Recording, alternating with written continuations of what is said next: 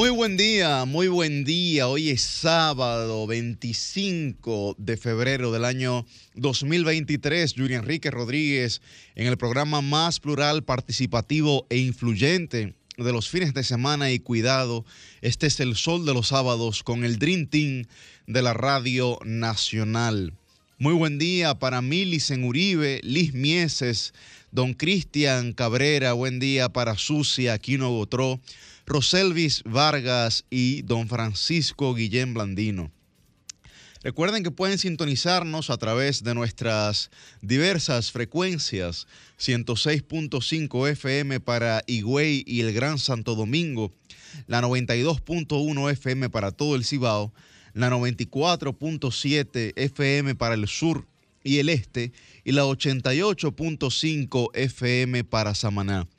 Además, estamos por el canal 23, Telefuturo, así como las diversas plataformas en línea del grupo RCC Media. Estamos también en vivo a través del canal de YouTube de RCC Media. Así, eh, al igual, estamos en Sol con Z, solfm.com, donde pueden, pues, si se mueven de su televisor o de su radio, permanecer, permanecer con este programa. Este que es su programa y que nosotros le agradecemos por el favor que nos ofrecen todos los sábados de levantarse tempranito con nosotros, madrugar y escuchar lo que tenemos para ustedes. Hoy tenemos un programa especial eh, de cara al 27 de febrero y la rendición de cuentas del presidente de la República en donde entre nosotros y también con los invitados del día de hoy debatiremos, hablaremos, conversaremos sobre las expectativas generadas en esta tercera rendición de cuenta, penúltima de este mandato constitucional que establece su fin hacia el 2024. Muy buen día, don Fran. Muy buenos días a todo el pueblo dominicano. Buen día a nuestro coordinador Yuri. Eh, qué gusto estar aquí con ustedes como cada sábado. Buenos días a nuestro equipo de producción. Buenos días a nuestra productora Jennifer Peguero. Eh, esta semana Yuri tiene unos tintes como agridulces. Tenemos motivos para celebrar y tenemos motivos para guardar luto. Eh, esta semana, mira, me desperté tempranito escuchando a, escuchando a Paco de Lucía. Entre dos aguas. La, entre dos aguas, la fuerza de la guitarra, la, energía, la melancolía y la alegría que de esa música. Así, ha sido esta semana, porque hemos tenido noticias bastante tristes con la partida de, de don Víctor Gómez Vergés. Así es. Eh, Nuestra solidaridad para Víctor Gómez Casanova. Nuestra solidaridad para toda la familia. Eh, don Víctor ah, fue una persona importante en nuestro país. Es una persona importante y quiero hacer este, este aparte, iniciando el programa, para expresarle a su familia las condolencias y el agradecimiento. El agradecimiento porque la verdad es que don Víctor Gómez Vergés ocupó posiciones de altísima relevancia siendo, siendo apenas un joven, siendo apenas un joven profesional, incluso llegó a ser el canciller más joven de la República Dominicana con apenas 32 años. Fue ministro de Industria y Comercio, fue ministro de, bueno, secretario de Finanzas, lo que sería hoy ministro de Hacienda. Eh, fue embajador de la República Dominicana ante diversas jurisdicciones fue vicepresidente del Partido Reformista Social Cristiano, autor de numerosas obras intelectuales. Y ya a la postre, eh, la última posición pública que ocupó fue como miembro del Pleno del Tribunal Constitucional Dominicano. Esta, esta figura de don Víctor Gómez Vergés verdaderamente que deja una, deja una estela, deja una huella en el camino de la función pública de la República Dominicana y queremos aprovechar, haciendo una parte en esta precelebración del, de otro aniversario de la independencia dominicana, eh, para expresar esa solidaridad, esas condolencias y desearle a esta familia que Dios les dé la fortaleza necesaria para sobrellevar esta situación. Bueno, pues, pues que así sea y me, uno al, comentario de Fran eh, y sobre todo mi solidaridad con Víctor Gómez Casanova, que es una persona que nosotros le tenemos pues mucho aprecio, mucha deferencia, no solamente yo, toda mi familia. Y cuando vimos el eh, lamentable fallecimiento de don Víctor, pues eh, vimos también el legado, ¿no? Como tú muy bien señalas, eh, Frank, que dejaba detrás. Y es una de las personas que muy probablemente, una, una de las que más ocupó cargos públicos en la República Dominicana, por lo que era un hombre de Estado, y culminó su carrera tal vez de la mejor manera al ser eh, magistrado, como tú señalabas, de la primera camada del grupo de jueces del Tribunal Constitucional de la República Dominicana. Muchos aportes a la sociedad a través de los años. Eh, todo el mundo, ¿verdad? Lo, más famoso es el episodio este de que de casi llegar a ser el secretario general de la OEA, el episodio, digamos, con Balaguer, pero eh, yo creo que esa, esa, es la historia, esa es la historia nuestra, la historia patria y, don Víctor ha sido parte de ella. Así que nuestro más profundo pésame y, recordarlo, recordar su legado, recordarlo como, como una persona que, que, lo que hizo fue aportar a la sociedad dominicana. Muy buen día, Roselvis. Buenos días, compañeros, eh, Yuri, Francisco, a toda la audiencia que está con nosotros, como digo yo, calentando la pista de cara al discurso del próximo lunes 27. Y miren, quiero unirme también pues a, ese pesar que ustedes manifiestan. Y para las generaciones más recientes, quizás así como la nuestra, o aún generaciones más jóvenes, que quizás no conocen el, legado de Víctor Gómez eh, Vergés, el día de ayer se publicó en el periódico Diario Libre una nota que resulta bastante interesante.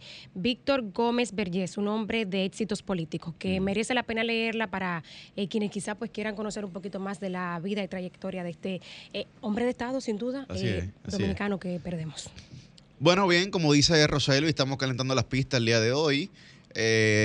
don Fran mencionaba al ilustre, prácticamente prócer de la música eh, no solamente española, sino también iberoamericana, eh, don Paco de Lucía, andaluz, andaluz evidentemente, de Algeciras, como dirían los españoles. Lo dijiste correctamente, ¿Eh? andaluz. Andaluz, andaluz, sí, sí, porque con el cantadito, ¿no? pero también, como bien señala Roselvis, otro artista que tal vez para muchos pueda no compararse con Don Paco de Lucía, pero otro artista. ¿Con quién lo vas a comparar? Le voy a dejar la pista para que baile. Ah, eh, y eso es el alfa que lo dice. no, yo pensé que te ibas a referir al que, al que hace un par de días a decir de algunos se comparó con Juan Pablo Duarte, pero mi opinión es otra. Hablo de Ángel Dior.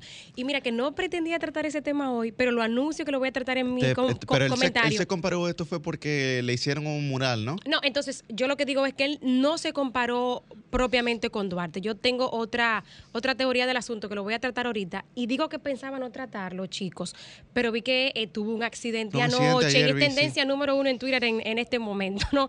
Parece como que los, los artistas de música urbana andan como por ahí honguitos con sus múltiples accidentes. Ahora este muchacho que hay que ver cómo quedó el vehículo, se le fueron prácticamente las cuatro gomas. Qué barbaridad. Eso fue como en un puente, me parece que las cercanías de, de Baní, en la provincia de Peravia, la tarde de ayer. que era la carretera del sur. Sí. Bueno, pues ojalá que no haya, no haya habido ningún tipo de fatalidad humana, como si la hubo en, un accidente que ocurrió el día de ayer en la carretera de Jarabacoa La Vega. Jarabacoa La Vega, más de, me parece que dos o tres personas fallecieron. Dos haitianos, eh, entonces, justamente. y tres personas más gravemente heridas. Bueno, como señalaba Roselvis, este próximo lunes, el presidente de la República eh, se presentará ante la Asamblea Conjunta, la Asamblea Reunida, en donde presentará sus memorias del pasado año 2022 y también presentará pues eh, lo que el presupuesto aprobado por el Congreso de la República el pasado año para ser aplicado, ejecutado este año, pues eh, promete y corresponde hacia la sociedad dominicana. Nosotros, la expectativa, digamos, de cara a, este discurso, eh, en mi caso, sería muy, muy cuidadoso, lo haría con mucha cautela, porque es el penúltimo discurso de este mandato constitucional y yo creo que es el discurso, más adelante en mi comentario lo plantearé, que eh, saca la bandera de cuadros, ¿no? En la carrera. Saca la bandera de cuadros ya de la última, de la última, sí, sí, sí, sí, del último lap, de la última vuelta, porque es a partir de aquí, eh, digamos en 12 meses, en 11 meses, que se celebrarán las elecciones municipales y es a partir de aquí que en 16 meses se celebrarán las elecciones presidenciales eh, y congresuales.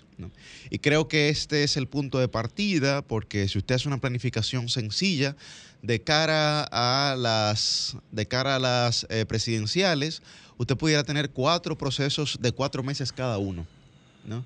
Eh, cuatro procesos de cuatro meses cada uno y si usted, hace, si usted hace una planificación estratégica, eso le quiere decir a usted que cuando usted plantea resultados por cuatrimestre y usted no tiene una base, un fundamento real para poder conseguir esos resultados, se le hace muy difícil porque el tiempo realmente es bastante corto. Hay gente que cree que hace falta o que queda mucho tiempo de cara a las elecciones municipales. No queda nada. No queda nada. Desde, mi, desde mi perspectiva, ¿no? desde nuestra perspectiva. Por lo que creo que el presidente tendrá una locución que en primera instancia se referirá a las obras que ha inaugurado, algunas eh, de forma acelerada, luego de que el, el, expresidente Medina señalara que, era un gobierno, digamos, de, mucho pico y poca tijera, mucho pico y mucha pala y poca tijera, y a partir de ahí se generó, digamos, una reacción hacia esa declaración pero también creo que hablará sobre, sobre lo que depara el futuro para la República Dominicana y sobre todo para su gobierno como posible candidatura a la reelección. Bueno, en torno a las expectativas sobre la rendición de cuentas del presidente, y es bueno siempre, uno le llama discurso, es, un, es una figura como tal en la Constitución, la rendición de cuentas, no es un mero discurso Discurso se le puede llamar al que el presidente hizo el 16 de agosto, donde no tiene la obligación de rendir cuentas, pero aún así está facultado para hacerlo en el momento del año que él decida. En esta rendición de cuentas que el presidente hará frente a las cámaras conjuntas, se deberán abordar numerosos temas. Temas que han sido controversiales en el último año, temas que no se han tocado en el último año y temas que se están trabajando en este último año con o sin un resultado definitivo. El presidente tendrá que hablar necesariamente, Yuri, sobre el uso de la iniciativa legislativa que tiene el presidente de la República, que aparentemente eh, desde enero del año 2022, es decir, desde enero del año pasado, se ha ejercido con cierta torpeza o se ha ejercido con eh, digamos, pocos niveles de aceptación por parte de eh, una gran proporción de la sociedad. Digamos que no ha sido asertivo. No, ha, ha, tenido, ha tenido poca acogida los proyectos o las iniciativas que ha presentado el Poder Ejecutivo en uso de esa facultad de iniciativa legislativa que tiene el presidente, han tenido poca acogida en la sociedad. Hemos visto temas como la ley de fideicomisos públicos, Hemos visto temas como la falta de eh, liderazgo en la discusión sobre las tres causales, que fue tema de campaña luego de asumir el, poder. El presidente Luis Abinader no se volvió a referir al tema. Tenemos temas como la ley de trata, de prevención, erradicación eh, y sanción de la trata y tráfico ilícito de personas y algunos otros que el presidente tendrá que referirse a esos temas porque han estado en la palestra. El tema económico no se puede quedar, los temas de infraestructura y evidentemente el presidente tendrá que referirse a los avances que ha logrado el gobierno en materia institucional. Sí, pero Roseli, usted no, usted está, ¿eh? Usted, bueno, pero no, está bien. No, si usted no, si usted no se siente. Estamos como un pasivo aquí nosotros. No, si, no, se siente en la confianza, ¿no? Yo quisiera saludar eh, en primer lugar a la embajadora del pueblo, a Milicen Uribe, a nuestra regidora, a Liz Mieses y al don, porque ya el don, eso es como un tema de señoría, ¿no? En, en, España, por ejemplo, cuando usted se gradúa, le ponen don, fulano pero, de tal. razón. ¿Cómo que tú saludas al señor que está al lado mío? Al don, al don. No, don Cristian Cabrera, el periodista joven. Sí, sí. Hay una ligera contradicción ahí, por lo menos para la cultura dominicana. Don joven. Sí, es que es un proceso dialéctico. Hay que aceptarlo como venga. Pero bueno, buenos días República Dominicana, buenos días al país, a mis compañeros aquí en cabina, el equipo técnico que está ahí detrás de los micrófonos haciendo que esto llegue a ustedes. Buenos días. Muy buen día, buen día a todo el equipo de Sol de los Sábados, a todas las personas que madrugan con nosotros, como cada sábado. Tú lo dices como con una penita, Sí, eso, como sí, con sí, un dolorcito. sí. Bueno, buen día al pueblo dominicano, un honor poder reencontrarnos una vez más a través de los prestigiosos micrófonos de Sol de los sábados, así como también de Telefuturo Canal 23. Eh, quiero, antes de seguir con las expectativas, a propósito de la tercera rendición de cuentas que hará el presidente Luis Abinader, Excelente. este lunes hay que, creo que también sacar un momentito para recordar la fecha de hoy, 25 de febrero, natalicio de nuestro eh, padre de la patria, Ramón Matías Mella. Comienzo por ahí por el nombre, porque hace unos años, nosotros cuando pasamos por el sistema escolar, se nos dijo que era Ramón Matías Mella, sí, pero sí, sí. después de Matías hace unos Ramón. años se No comenzó a usar. Matías Ramón Mella. Sin embargo, quiero decirle que a propósito de un trabajo muy interesante Anoten.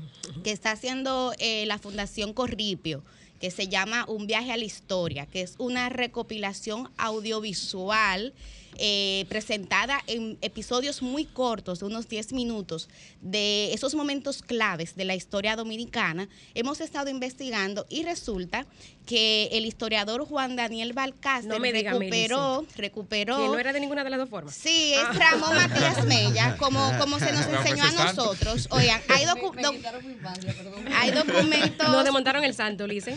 Hay documentos oficiales, como por ejemplo el acta de bautismo de Mella, así como también Pues eh, la claro. firma, la firma del acta de- del manifiesto del 16 de enero, así como también eh, documentos que lo ligan al gobierno de la restauración, donde él Entonces tuvo- firmaba Ramón él. él firmaba Ramón. Entonces dice Juan Daniel Barcácer que hay que respetar la voluntad del padre de la patria, que miren en cuántos documentos oficiales la firma de él siempre aparece con el Ramón delante. Entonces es Ramón Matías Mella, lo pueden ya usar sin ningún temor, porque yo sé que es uno de Claro, los elementos que genera claro. confusión. Pero Sí. bueno, ya brevemente de, de Mella solamente resaltar eso.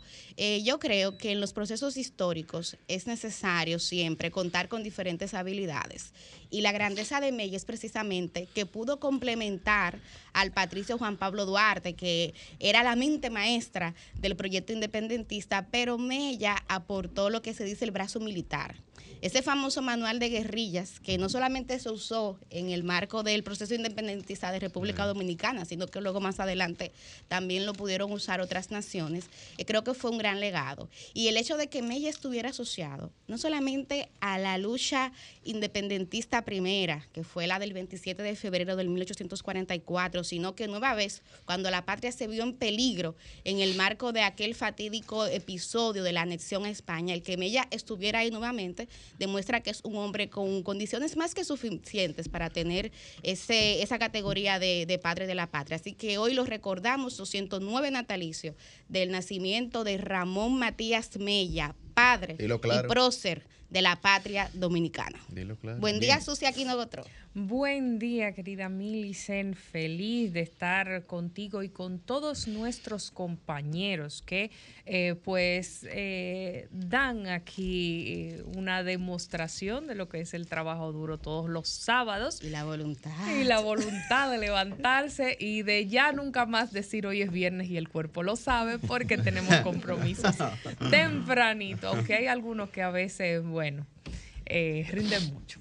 Pe- Pero miren, señores, con respecto al eh, discurso rendición de cuentas del presidente de la República, creo que hay algunos temas obligados que no sé si necesariamente eh, algunos creo que los tocará y otros eh, entiendo que tal vez no, no abordará estos aspectos, pero que son eh, temas que la gente está esperando.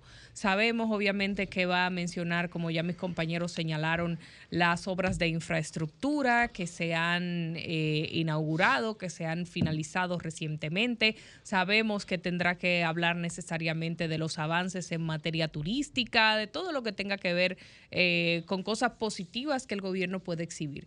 Sin embargo, hay algunas situaciones como todavía la espera la- la tregua que se ha extendido entre el Colegio Médico y el Servicio Nacional de Salud. Ahí se espera una solución definitiva. Ayer eh, veíamos la información de que precisamente como hemos señalado, el periodo de tregua se va a extender, lo que quiere decir que eh, una decisión final que favorezca a la población no ha habido en, en esa materia. Vemos una información que publican los periódicos de circulación nacional donde dice que eh, Copardón habla de que el gobierno debe fijar una posición para el aumento salarial. Ese es un, un tema que está pendiente y que debería el gobierno tratarlo.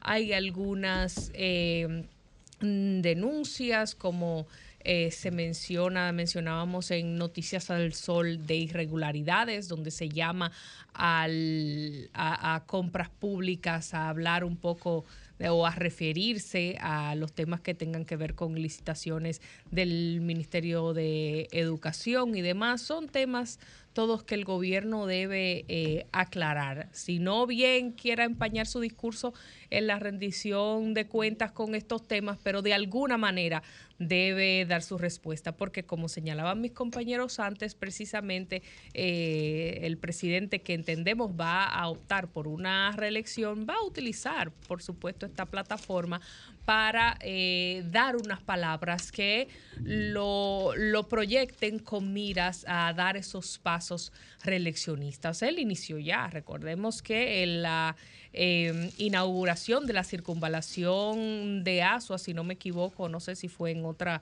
eh, inauguración anterior, él había dicho que la eh, oposición que le cayera atrás. Entonces ahí empezó con con las, lo- los discursos, las palabras, en mira que se entienda que, bueno, él está en un trabajo no solamente eh, de Estado, sino que está respondiéndole directamente a todas las quejas y a todos los señalamientos que pueda hacer la oposición. Y por supuesto este discurso va a estar empañado nueva vez por eh, las agitaciones de Pedro Botello que va a estar protestando ese día. Ya convocó el hombre, ¿ustedes vieron? El 30% Pero de la- la las protestas de él son anuales, porque es solamente los 27 de 27 de febrero febrero. que él elige. Después de la pandemia ya esa, esa sucesión Eso ya es parte de pruebas semanales, ¿no? Sí, sí. Claro, mira, me, gustaría que los demás compañeros pudieran agotar un turno al bate con el tema de las expectativas de la rendición de cuentas. No, pero antes, también. sí, Sí, sí.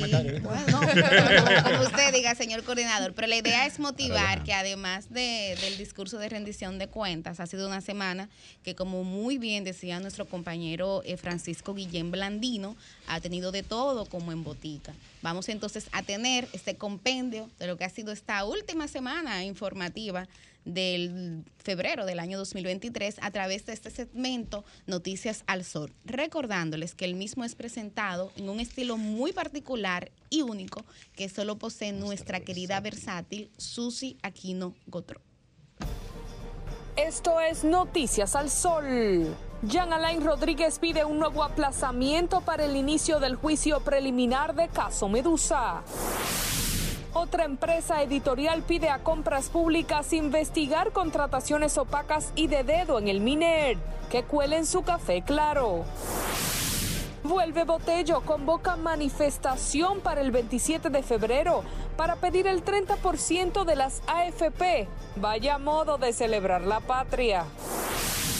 Abinader y Apordón encabezan inauguración segunda etapa terminal de cruceros Taino Bay. Gobierno y Colegio Médico extienden tregua y continuarán diálogo. Hablando se entiende la gente. Vamos a hablar, vamos a hablar hoy de verdad. Desnudemos el alma, definamos nuestro amor, pues a pesar de ser muy mío, te siento ajeno.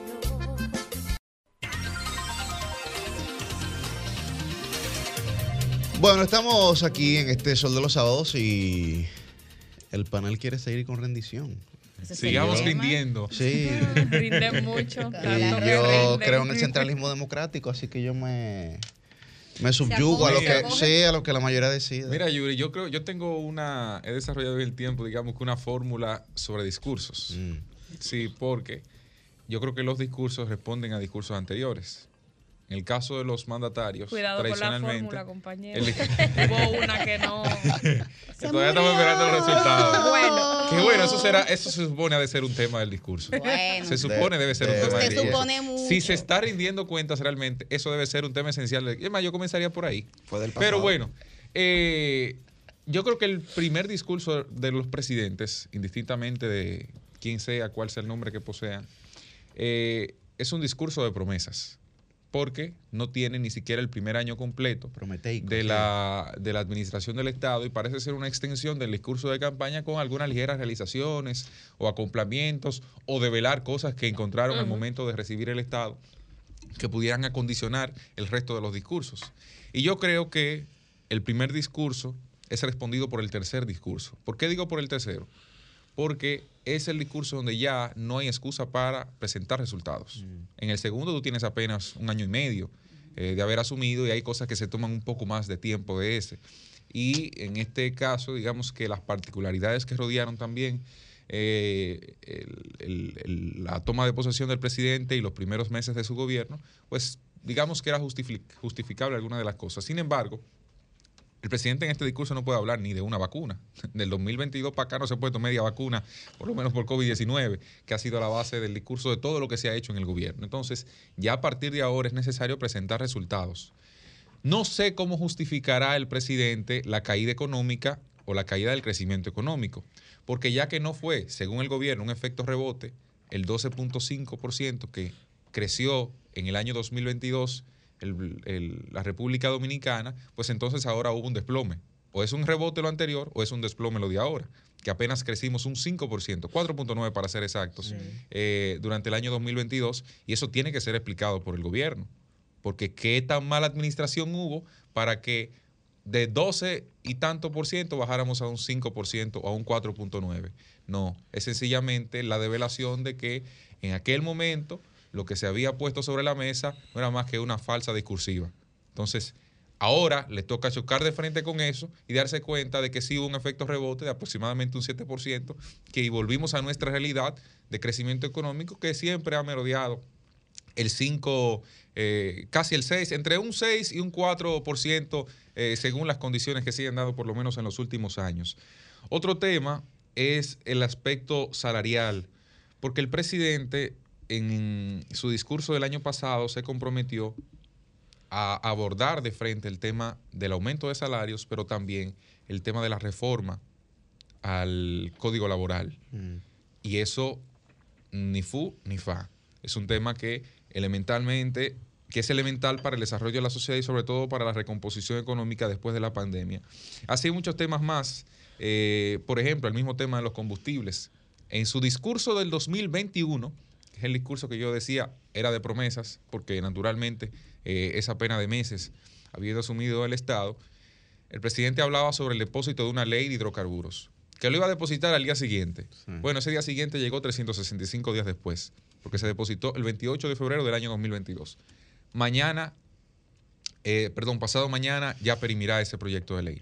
O sea, perimen automático con el cierre de la legislatura, pero digamos que calenda- eh, en el calendario perimirá pasado mañana.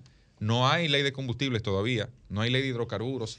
Y te aseguro que, así como el presidente el año pasado se abrogó una serie de resultados que no le correspondían porque fueron leyes aprobadas por el Congreso, en este caso sacará el cuerpo y probablemente diga, ah, no, es que el Congreso no, le- ha tomado la decisión de leerlo. Y ahí entonces se desligará y tratará al poder legislativo como un poder aparte, que como realmente debe ser tratado, pero que en la práctica, bueno, lo ha conducido de otra forma a según. Si me conviene, es una ley aprobada por mi gobierno, si no me conviene, pues sencillamente va a baicharle y ahí no hay problema. Hay algunos de los temas que ojalá puedan ser tratados mañana, en, eh, pasado mañana en el discurso de rendición de cuentas. Me, me gustaría responder algo sobre lo que Cristian acaba de mencionar, eh, muy brevemente. Discúlpame, eh, pa- parece que, parece que la regidora, dejar que la parece que la zona regidora vote tenía otro orden. Algo breve sobre lo que mencionaba Cristian. Eh, en la parte económica, Cristian, parece que el Banco Central sí ha, sí ha, sí se ha, sí ha reajustado esos conceptos que antes ellos no querían plantear como rebotes estadísticos. Parece que ya en esta evaluación sobre el 2022 sí convenientemente ha logrado hacerlo. Y resulta interesante en esa parte cuando, eh, cuando tú mencionas el crecimiento económico del 5%, por eso quiero hacer el, quiero hacer el señalamiento. Países como México crecieron un 3%, Estados Unidos creció un 2.1% y Francia creció un 2%, un 2.6%. República Dominicana crece un 5%.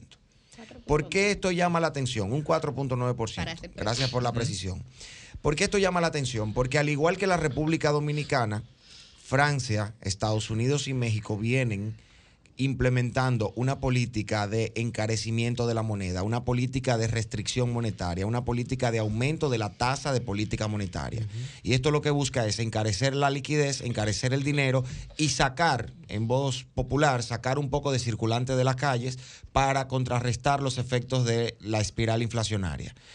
Resulta muy llamativo que un país que viene implementando de manera consistente una política de aumento de la tasa monetaria por parte del Banco Central para encarecer el dinero, y esto evidentemente tiene un efecto que contrarresta el crecimiento económico, haya crecido más que el doble de países como Francia y Estados Unidos en su propia proporción y digamos que haya crecido mucho más que países como México que tienen un tejido productivo eh, bastante importante, un tejido manufacturero eh, productivo, digamos una llegada de turistas. eh, son países que tienden, que tienden al crecimiento constante. Entonces aquí hay que hacer una pregunta, la precisión es para hacer una pregunta que creo que el presidente tiene una gran oportunidad para responderle a la población, sobre todo a los que no dominamos la parte económica, y es la siguiente. Si hay una política de restricción, eh, si hay una política de encarecimiento de la moneda, si hay una política de contracción monetaria por parte del Banco Central, como la República Dominicana ha logrado un crecimiento, digamos, a un ritmo prácticamente habitual de eh, lo que crece a lo largo de los años. Como tú bien dices, crece siempre entre un 4 y un 6%, estamos creciendo un 4.9%, pues hemos podido mantener el ritmo de crecimiento interanual, pero aplicando una política de restricción monetaria. Entonces surge la duda. O la política de restricción monetaria no está dando al traste, no está dando pie con bola, no está siendo efectiva, o se está neutralizando con otras políticas del gobierno, o verdaderamente eh, hay algún fenómeno externo o adicional que debería explicar lo que está pasando aquí. Pero creo que sería interesante porque cuando una empresa va a pedir un préstamo o usted tiene un préstamo de un vehículo, tiene un préstamo de una casa y le han subido la cuota mensual y usted dice, bueno, esto es para bajar la inflación, pero de repente la inflación no baja, la economía crece, pero como quiere usted está pagando una cuota más alta, usted quiere saber cuál es la razón que llevaría, digamos, a que esa política no esté siendo verdaderamente efectiva. Tú sabes, Sí, Fran, para darle respuesta ahí mismo, Yuri, eh, el ministro de Hacienda, Joshi Vicente, estuvo hace unas semanas en el almuerzo del grupo de comunicaciones Corripe. Yo justamente le preguntaba eso, porque me llamaba la atención cómo otras economías tan grandes como la de Estados Unidos, por ejemplo, eh, en este periodo de crisis registraron un crecimiento que es mucho menor al de República Dominicana. Y él básicamente lo que nos explicaba es que se debe a la diversificación de la economía dominicana, el comportamiento que han tenido, por ejemplo, sectores como el turismo, eh, las Bestial. exportaciones, las zonas francas también. Entonces él hablaba de que es básicamente que la República Dominicana eh, tiene muchísima, tiene una participación en el marco del mercado internacional, el mercado extranjero, que le permitió un poco sortear. Pero yo también quiero decir que, que para ser justo hay que reconocer que el milagro económico dominicano no es solamente de esta gestión, que inclusive durante el gobierno pasado El nosotros... milagro económico lo llamaron al gobierno pasado. Exactamente, justamente ahí voy, Yuri, que durante el gobierno pasado nosotros nos ganamos ese mote porque ciertamente el comportamiento de la economía dominicana no es sorprendente solamente de cara a, a otros continentes. O sea, aquí mismo, cuando tú comparas lo que pasa con economías de la región, la verdad que, que es impresionante. Ahora bien, el reto para mí, y conecto un poco con lo que señalaba Julio, sigue siendo cómo, Cristian. perdón, Cristian, Ay, Julio Martínez Ruiz, un saludo para el cónsul. bueno, el reto sigue siendo eh, cómo nosotros vamos a lograr que ese crecimiento económico tan impresionante, que yo de hecho eh, está avalado no solamente por las fuentes nacionales, sino por, lo, por los organismos Organismos internacionales, el FMI, el Banco Mundial, el año pasado emitieron varios comunicados donde reconocían. Y si el, bien el- tema es la dicotomía que hay en la República Dominicana, porque muy bien lo que eh, lo que tú señalas, Milicen, pero el tema también es que la pobreza aumentó en la República Pero Dominicana. ahí voy, ahí en más de dos puntos El porcentuales. voy. factor macroeconómico eh, está bueno, pero en la realidad social hay una que es lo que señala Fran, porque dice, Más bueno, muy bien, que o sea, la política monetaria restrictiva... eh, Que no fue exclusiva de República Dominicana, hay que decir, ¿eh? Bueno, de acuerdo, sí, sí, porque es la ¿Qué era que reacción, era natural al modelo keynesiano que se aprobó durante la pandemia para que hubiese Claro, mayor circulante. claro. Perfecto. en todos los países. En todos los países, excelente. Ahora bien, eh, lo que señala Fran eh, tiene mucho sentido porque dice, bueno, pero ¿cómo esto está beneficiando realmente a la población dominicana o simplemente está manteniendo la macroeconomía sin tener eh, un efecto real en la cotidianidad de la gente? Lo que ¿no? pasa es que, A, a- a que eso yo, es lo que hay yo- que yo referirse también. difiero del buen amigo Francisco Guillén porque siento que en algún que en- de alguna manera él está cuestionando un poco los datos. Dice, pero ¿y ¿cómo es verdad que nosotros crecimos? Claro, él dice que el presidente tiene que responder a Exacto, eso. ¿no? y un poco mi, mi intervención iba en el sentido de que no es la primera vez que eso pasa y que en los últimos 25 años, o sea, el, el crecimiento de la economía dominicana, el comportamiento ha sido increíble, Sí, pero el tanto comportamiento- así. el comportamiento del índice de Gini pero de yo la quisiera pobreza y poder todo terminar eso. la idea para que ustedes puedan ver hacia dónde voy. Lo voy a terminar en cinco segundos. O sea, es el hecho de que, bueno, no es extraordinario, es que nosotros hemos venido teniendo un crecimiento y un comportamiento que históricamente ha sido así, tanto así que nos ganamos el mote del milagro económico.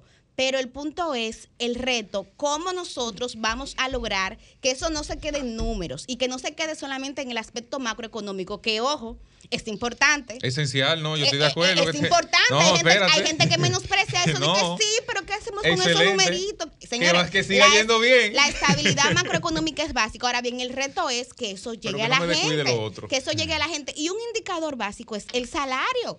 El tema del salario. Aquí hay que mejorar los salarios. Y yo comparto la opinión de, de Cristian de que ese debe ser uno de los temas centrales del discurso de este 27 de febrero, porque no hacemos nada con tener eh, estabilidad macroeconómica, con tener crecimiento económico histórico, si eso no se traduce en mejorar la vida de la gente. Claro. Ahí voy. Eso Bre- era lo que quería eh, sí. compartir, Excelente. don Yuri Enrique Rodríguez. Le agradezco por el don. Brevemente, Susi, Sí, luego quería Roselvi decir y... algo breve sobre este tema, precisamente, eh, Milicen, relacionado con lo que tú señalas. El mismo periódico hoy publica una información eh, donde el ministro de Economía, Pavel Isa Contreras, declara que en República Dominicana ha habido una reducción de la pobreza monetaria. Y él señala, voy a citar eh, los datos que las estimaciones hechas por el Comité Técnico Interinstitucional de Medición de la Pobreza indican que la pobreza monetaria general en República Dominicana pasó de un 23.9% en 2021 a un 21.8% en 2022 para una reducción de 2.1 puntos eh, porcentuales. Él lo que explica eh, sobre esto es que a pesar de los temas de eh, la pandemia y sus secuelas, pues la gente pudo incrementar sus ingresos. eh, y eh, adquirir una canasta de bienes y servicios básicos. El reto Pero es, como bien a- ahí ustedes hay un tema señalan, que golpea de frente, y en perdóname, que, Susi, es, eh, es la inflación. Que tú puedes es. tener numéricamente más ingresos, pero el poder adquisitivo de ese ingreso valga la está redundancia, muy por debajo. Valga la Monetariamente. Por eso un tema que es a nivel mundial, que no es la por eso el mismo- Sí, pero aquí, aquí hay unos factores que han incidido mucho más que en otros países de América Latina. Por eso mismo señalamos que eh, hay una necesidad de que eso se traduzca en que la población lo perciba, que sienta que estos eh, números realmente le benefician a la hora de adquirir todos los servicios básicos de, de- de su familia, de sus necesidades. Y por esto hablábamos de lo que mencionábamos al inicio en cuanto a la rendición de cuentas que debería, entendemos nosotros, el presidente referirse y es a las declaraciones de Copardón de que ellos exigen que el gobierno tome una posición en cuanto a un aumento salarial. Estos gremios sindicales han estado pidiendo al Rico, presidente ¿eh? de la República que eh, pues haga algo al respecto y tome una decisión. Y, y esto ustedes saben por qué, porque aunque la gente se sienta en cierto sentido contenta, tal vez con el presidente Abinader per se, no necesariamente con muchos de sus funcionarios, también hay un malestar que se evidencia cuando eh, vemos declaraciones como las de nuestra rubia de América, Charitín Goico, que al recibir una condecoración en el Palacio Nacional dijo que él des- ella desearía que Abinader se quede 20 años más. Wow. Los comentarios que le pusieron en las publicaciones, eh, cuando los periódicos pusieron esta información, toda la sarta de cosas que le dijeron, ven a vivir para acá, tú no vives aquí, ven a ver que la situación no está fácil. Eso es un ejemplo de por qué vemos esta supuesta reducción de la pobreza monetaria y para la gente no significa nada. Entonces, creo que el gobierno debe tomar acción en ese sentido. Solamente decirle a ella, como decía Calderón de la Barca, Susi, los sueños, sueños son. La es señores, la yo, vida es sueño. yo creo Pero que... vete aquí Abigail Mejía, precursora del feminismo dominicano, con lo de sueño a Pilarín. Yo creo que, que, que el 24 de febrero del año pasado, el, el equipo del mandatario y el propio presidente ya debían tener su discurso de rendición de cuentas del pasado 27 de febrero de 2022 preparado. Cuando nos enteramos, bueno, a propósito del natalicio de Ramón Matías Mella, Ayer, ayer 24, se cumplía precisamente un año de la primera incursión de las tropas rusas en Ucrania. El 24 de febrero, cuando eso pasó del año pasado, seguro que el presidente ya tenía su discurso preparado y que aunque en principio nosotros vivimos aquí, por ejemplo, la cantidad de turistas rusos y ucranianos varados, que fue una situación bastante incómoda, intentar acomodarlos y todo lo demás, yo creo que el mandatario no se imaginaba lo que le estaba por venir todavía. O sea, sin duda que el presidente no sabía lo duro que iba a ser el año 2023. Sobre todo porque en su discurso del 27 escuchábamos al mandatario hablando magistralmente de los logros de salud. Como eh, eh, nosotros vimos el- el propio presidente de la Organización Mundial de la Salud elogió no lo que ha hecho República Dominicana. Eh, hablando de los logros en turismo que han sido brutales cómo se apoyó también los planes sociales de la, en la población vulnerable en medio de la pandemia. El presidente hablaba incluso y destacaba cómo República Dominicana había quedado entre las 10 mejores economías del mundo. Pero carajo, señores, así debo decirlo, no creo que ninguno de nosotros imagináramos que saliendo del COVID-19, airosos por demás como salíamos, como salimos, tendríamos que enfrentar y de forma tan prolongada, ya van 365 días después, todo un año del conflicto ruso-ucraniano y sus consecuencias en el aspecto comercial y económico, como ustedes bien señalan, y ni hablar de la recesión mundial que ya venía de la pandemia y que se ha prolongado con esta guerra, señores. Sin duda que el mandatario no, no preveía eso. Y yo creo que aquí, sin duda, nosotros... eh, la primera referencia que tenemos para comparar el, este gobierno del presidente Abinader, pues son los gobiernos recién pasados del PLD, que sumados, eh, hablamos de 16 años juntos. Yo creo que en 16 años eh, la obra del PLD ha sido una, una obra, sobre todo, en, sobre todo en infraestructura, De una obra importante, porque sin ¿Eh? duda que 16 años, ocho, cuatro gestiones de gobierno dan para concluir proyectos de infraestructura como se concluyeron en esos gobiernos pasados. Esa es la referencia inmediatamente que tenemos para comparar el de mandatario Abinader, pero 30 meses de gobierno.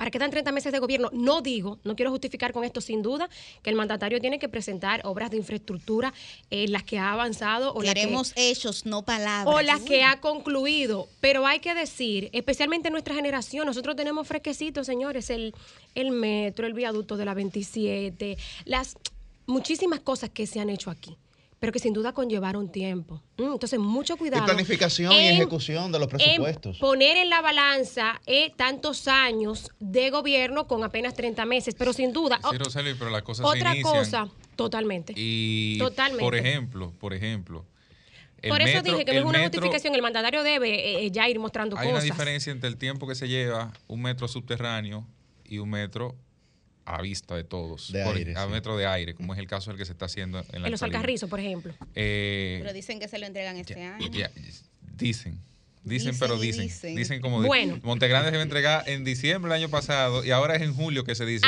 Pero hay proverbio ára- árabe que dice que, amén tus hechos no me dejan escuchar tus palabras. Amén de las grandes Exacto. obras de, de infraestructura, señores. Yo creo que el gobierno no es solamente estas grandes obras grises. Lo que pasa es que en este país ¿Qué estamos debemos acostumbrados decir, a mucho Liz? cemento y varilla, porque eso es lo que ¿Qué genera debemos decir? mucho bulto y también pero mucho relleno de bolsillo. Eso es lo que pasa, que no se dice porque hay que decir la cosa clara. Mira, ¿Cómo hay- es? Dilo, dilo. Hay, que decir la hay cosa algunas clara. cosas que hay que destacar, señores. Es que esto ha sido una locura. La pandemia, lo de Ucrania, esos dos fenómenos atmosféricos que tuvimos el año pasado, pero hablemos de cómo este gobierno, porque el presidente lo que tiene que presentar es su ejecución presupuestaria durante el 2022, qué ha hecho, ¿verdad? Y qué ha logrado. Aquí se entregó el bono apoyo familiar precisamente por Ian y Fiona. Un millón y medio de familias recibieron, que a eso se, agre- se- se agregaron 350 mil personas más que el presidente anunció en febrero pasado, al bono Aliméntate de Supérate. Un millón trescientos cincuenta y dos mil hogares Aumentó esa recibieron nómina ahí, bono gas. Lo que pasa, Estamos hablando, pero estamos hablando de un monto doblado. Pero lo que pasa es que aquí la ejecución presupuestaria solamente es obra gris. No. Eh, hay que hablar de los planes detalle, sociales. pero no es solo obra gris. Cuando yo hay entré, que hablar, que se- señores, de los la obra gris. 14 mil jóvenes entre 14 y 24 años que ni estudian ni trabajan, que han sido impactados por programas de reinserción social y laboral. Es solamente obra gris. O sea, para el resto de las cosas aquí no se gobierna. Pero es que nadie está Otra diciendo que solamente sea obra gris. No, no, no, no, no. Yo, o sea, yo, Ah, bueno, no, no, yo en mi turno, en mi participación, le estoy diciendo a la gente que además de considerar esas grandes obras, que sin duda el gobierno tiene que ponerse en eso. Es mandatario, atención, y a todo ese equipo tiene que ponerse en eso. Tú sabes que una cosa. Pero además de eso, Lisa, hay que considerar que, que también se gobierna en otros sentidos. Se gobierna en otros sentidos, señores. Las recaudaciones de las que hay que hablar aquí, históricas, que alcanzó la administración de la DGI y de aduanas. Eso es buena administración también. O sea, esas son cosas que sin duda puede mostrar este gobierno durante este último año. La respuesta, vuelvo y digo, que se le dieron a miles de familias afectadas en ocho provincias de la región este ante el impacto de esos dos fenómenos atmosféricos. Eso también es administración de gobierno que se hizo durante el 2022. Es que este gobierno ha tenido que bregar con una serie de cosas que vaya usted a saber. ¿Mm? Pero bueno. todos los Bien. gobiernos. el- En sí, referencia Liz. a lo que dice Roselvi, que estoy muy de acuerdo y creo, más que en las obras grandes de infraestructura, creo en las pequeñas obras que son lo que le llevan calidad de vida directamente a la gente, como por ejemplo el tema del agua. Aquí, por primera vez. Se inauguró un acueducto ayer en Jaina, 30 años esperando oye, eso. En tiempo récord, Eso va en mi 445 comentario. millones de galones de agua por día. Tiempo récord nunca se había visto en este país. Entonces, señores, vivimos en un país donde aquí, en el Distrito Nacional, todavía hay gente que no le llega el agua. Entonces, tú- aquí están muy acostumbrados Y gente que a, le a llegaba mucha que varilla, mucha varilla, mucho cemento, porque eso lo que hace es generar relleno de bolsillo también, que es lo que se vio en los gobiernos pasados. Eso es lo que pasa, que aquí hay un grupo de personas que quiere vender el tema de infraestructura como una prioridad del país. Y aquí la prioridad del país, ¿ustedes saben cuál es? La calidad de vida para la gente. No llenarse los bolsillos como se acostumbró en 16 años de gobiernos pasados. Entonces, yo le voy a decir una cosa a ustedes. No tengo que abundar en el comentario a nivel de expectativa, porque las expectativas siempre están.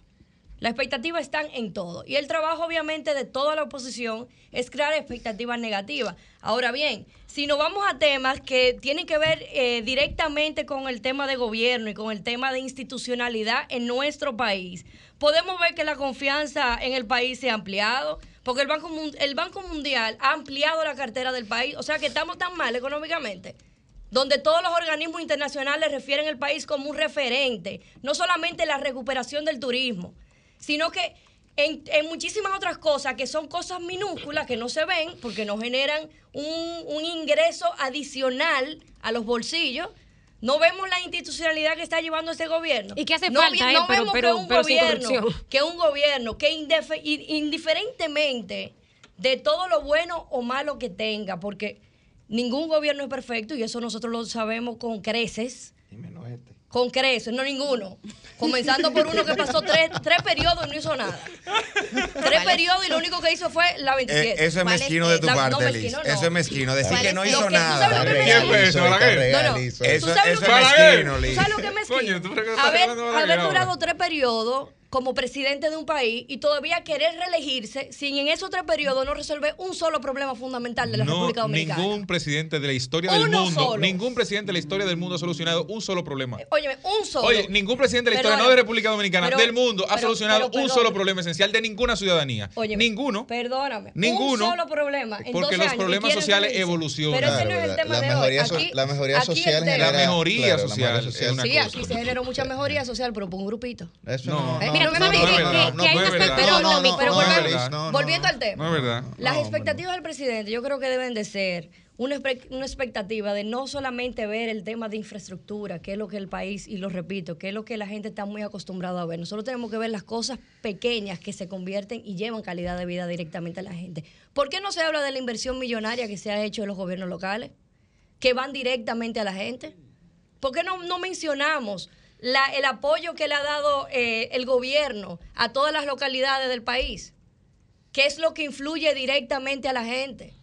Entonces, yo creo que tenemos que buscar un poquito la coherencia a la hora de hablar y de tener expectativas. Aquí a nadie le de- importa que los de- niños de las escuelas tengan acera para caminar. No, Por te eso voy- en los te municipios, aceras y contenes. Mira, así La de gente- básico. Yo bueno, creo pero a la que gente yo- sí le importa. Lo que pasa es que eso se ve nublado. Cuando, No, tú que eso no tienes, se ve. cuando tú tienes una serie de alcaldes, por ejemplo, que se están yendo de los partidos a los que pertenece, por lo cual le ganaron su eh, posición y se están yendo, por ejemplo, para el PRM. Y cuando tú valoras entonces esa inversión millonaria que muy bien señalas y que es cierta, que es cierta. Que no le Que es influye a la te gente necesaria. de das- manera no, no, directa. no, no, sí le influye a la Ah, gente, pero te das cuenta que los mayores porcentajes benefician a esos alcaldes que se fueron Entonces, del ¿qué partido en el que? Que estaban nada más se al le dé al- PRM. al- a los partidos de oficialismo, a los alcaldes del oficialismo. Se le No, entrega no, solamente a no, ellos, no, porque no, también no. sería malo. No, no, pero o sea, lo que- yo creo no, que, no, yo no, creo no, que ver la estoy- cosa ecuánime es, es- es la realidad. Que se le den a Aquí todos hay un tema de que se económico. vayan a su partido. Bueno, pero es que yo no te puedo a ti decir, yo, si tú quieres venir para acá, yo a ti no te puedo decir que Eso no, porque es- esa es la es- democracia. Eso, eso es una cooptación de las autoridades municipales. Pero, porque si perdón, usted le quiere dar se lo dos damos mil a lo del millones de PRM pesos, si usted le quiere dar dos mil millones de pesos a los alcaldes del Cibao, a todos los alcaldes del Cibao, usted le va a repartir dos mil millones de pesos. Usted no tiene que decirme a mí, venga a una reunión, venga a la liga municipal, venga a mi partido para yo entregarle el dinero. perdóname, eh, perdóname. Consígneselo A en el presupuesto. A nivel municipal, no se puede consignar al presupuesto. ¿Por ¿Tú qué? sabes por qué? Porque no está en ley. Y a la hora que tú una alcaldía le deposita una cuota extraordinaria, van a esperar que para el año próximo también se le incluya en el presupuesto. Por eso se utilizó la liga municipal. En el para que sea el ente, en el, el ente de entrega. Liz, perdóname. De esto tú Pues sabes más que yo, porque tú eres regidora. Pero es el vehículo. Óyeme, tú Pero tienes es más experiencia que yo. Ahora te voy a decir algo. Históricamente, desde que se dictó la ley 176-07 sobre el distrito municipal y los municipios, a ningún municipio le han depositado lo que la ley manda que le depositen Correcto. Que es el presupuestariamente. 10%, pero No ¿a cuánto lo llevó el presidente? gobierno. El el 10% primero que lo ha Perdón, aumentado. Perdón. El 10% de los ingresos. Dos puntos no- porcentuales No, le del PIB, para que la gente no se confunda. El 10% de los ingresos tiene que estar destinado a los ayuntamientos. Nunca se les ha entregado. No llegó ni un por- cinco. Porque le falta capacidad Ninguno. técnica, porque Pero el no presidente tiene- lo aumentó en dos puntos porcentuales. Eso, Sí. es, pero- ese monto que pero- se le da. Pero para allá voy. Si, si me permiten, para allá voy. El 10% de los ingresos tiene que estar destinado a los ayuntamientos. No se les ha consignado nunca porque le falta capacidad técnica, porque no tienen los planes, no tienen los proyectos, porque no hay el dinero suficiente. O por la porque el razón gobierno que sea. tampoco quiere darlo. ¿Cómo Porque usted me dice claro. a mí que entre octubre, que entre No hay octubre. Perdón, ¿cómo usted me dice a mí que entre octubre y noviembre del año 2021 usted está aprobando el presupuesto, sometiendo el presupuesto al Congreso, discutiendo el presupuesto en el Congreso y usted no le entrega a los ayuntamientos lo que le toca? Pero en diciembre del 2021, menos de 30 días después, usted agarra y sale como el mesías de los municipios, entregándole cuatro mil y pico de millones a la Liga Municipal Dominicana, dirigida por un PRMista, Perdona. para que se la reparta a discreción a los municipios de los alcaldes que vienen a apoyar al gobierno. no, hombre, no. Algo. Convirtiéndose, no, siendo el mesías de los municipios. Porque Ah, ha sido el bueno. único que ha hecho inversiones en los Ah, municipios. bueno. Para que arregle eso. Ah, bueno. Siendo el mesías de, Ah, de los municipios. Ah, bueno. Esta campaña va a estar Transmitió la vaina, ¿eh? Eh, correctamente. Nada, nada. Vamos, vamos, vamos a despejar un poco aquí. O quién sabe si a encender aún más. Oh, vamos, ¿quién sabe si encender? Yo creo, yo creo, antes de pasar con los oyentes, ¿Qué habrá de crédito? que Vamos a hay dos, a hay dos cosas de las que no hemos hablado. Primero, mi mayor preocupación con esta gestión ha sido el tema de la línea discursiva.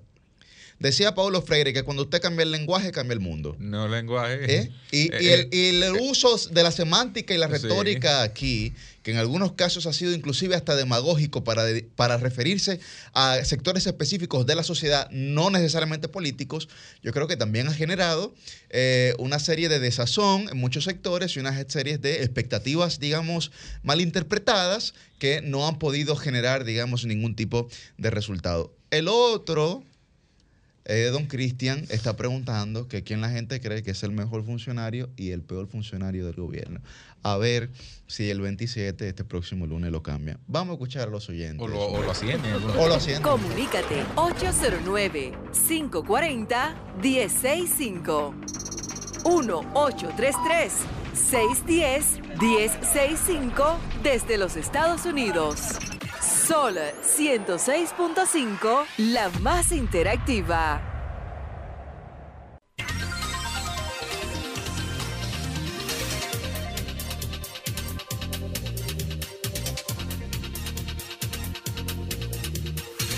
Buen día, su nombre y de dónde. Usted está al aire. por la entrega del trabajo del liberal.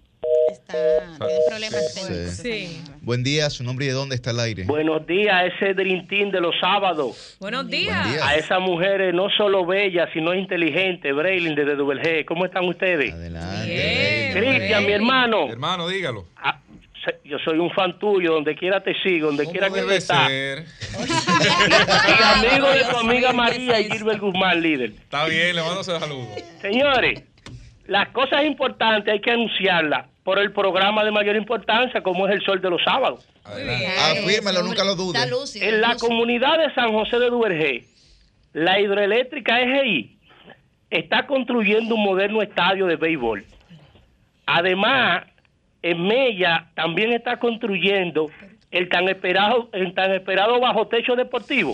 Sí. Todos esos trabajos están coordinados y bien supervisados por el viceministro Kennedy Vargas, quien está fajado aquí en el sur profundo para que la juventud se acerque más deporte y se aleje de lo que es la y el alcoholismo. Cristian, te, te sigo, líder. Un abrazo, Bien, hermano. bien, bien. Tanto. saluda a John Vargas también, periodista, hijo de- del viceministro. Sí, sí, sí. Eh, a los oyentes también que cuando nos hablen su- sobre su expectativa del discurso, que nos digan quién cree que es ¿A el mejor funcionario y el peor ¿Y funcionario o funcionaria a- a de este gobierno. Buen día, su nombre y de dónde. Está al aire. Buenos días, buenos días, ¿cómo están? Muy bien. Guillén, ¿cómo estás? Guillén, te habla Wilson.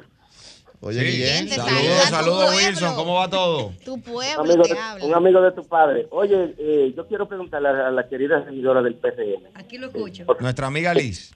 Sí, por favor, Liz. Oye, si es tan amable, mira, yo quiero que tú busques el reportaje de Noticias SN. Cuando Wellington Arnold fue a inaugurar ese acueducto que tú dices en Jainas. Yo no mencioné, que- no mencioné escúchame, localidad, disculpe. Disculpa, disculpa. Lo que inauguraron, que la Junta de Vecinos dio la rueda de prensa y dijo que ella no sabía que a los pozos que hacían le habían cambiado por el, el nombre de acueducto, que es un, fue un pozo que hicieron ahí. Anda a ver, porque yo voy a Jaina casi todos los días. Yo lo voy a investigar, pero la verdad es que no mencioné localidad. Wellington habló mentira, corazón. Wilson, ahora, ahora dinos quién tú crees que es el mejor funcionario y el peor. Bueno, mira, oye lo que te voy a decir, mira, escúchame, mira. Bonilla va a ser un Jan Alain aquí, que ya lo están investigando, usted lo sabe, ¿verdad que sí? Rayos. Bueno, Incluso, ¿El mejor, el escúchame, mejor? escúchame, escúchame, por favor. Oye, Bonilla es que está haciendo su compañía, es que está haciendo el canódromo nuevo. Porque nosotros tenemos los datos y tenemos contratos ahí ya. Oye, entonces eso no es corrupción. Lo de que lo de Furcán no es corrupción, corazón. ¿eh? Y el bueno, el bueno, no seamos tan pesimistas, Someta, pero bueno, someta. para equilibrar. Dame uno Pero es que no hay mediano. bueno, es que no hay nada bueno aquí. Ay, bueno. Wilson, no creo que le hayan cambiado el nombre a las Gracias, a los Wilson. acueductos por pozo. Lo que pasa es que a veces se dan confusiones cuando tú pones a un abogado en el puesto de un ingeniero. Recuerden que además de quienes nos Total. escuchan, también los televidentes pueden llamarnos, quienes nos ven por Telefuturo Canal 23 a través de las líneas telefónicas que están en pantalla. Gracias. Así mismo es. Y es un año que Buen día, para- para su nombre y dónde está al aire. Buenos días, buenos días. De aquí de Asua estoy llamando. Adelante, Asua. ¿De qué parte de Asua? De la terrera de Asua. Muy bien, adelante. Es para recordarle a la, a la rubia, ¿no? ¿Cómo le llaman? La- No, Liz la regidora. Dígale a ella que vaya al comedor de Herrera, que yo vivo ahí cerquita, que acabaron de, de inaugurarlo, al comedor económico. Sí. Y ahí lo inauguraron y no le están dando comida a la gente porque no, no, no hay ni siquiera gas y eso se está, eso se está cayendo a pedazos y acaban de inaugurarlo. ¿El comedor de dónde? El comedor económico de Herrera. Vamos a llamar al director, a Don Edgar, para que nos hable sobre A eso. partir del 27, comida. Mire, Asua, díganos ahí su. ¿Quién usted cree que es mejor funcionario y peor funcionario? Se fue, se fue. se fue. Bueno, está bien. Buen día, su nombre y de dónde está el aire. Buen día de Tamboril. Adelante, tamboril. Habla Rafael Veras. Adelante, Rafael. Eh, eh, saludo para el equipo primero, especialmente para Cristian Juli, que es lo que más conozco a través, abrazo, de, los-. Tan, a, alto, a través de los medios.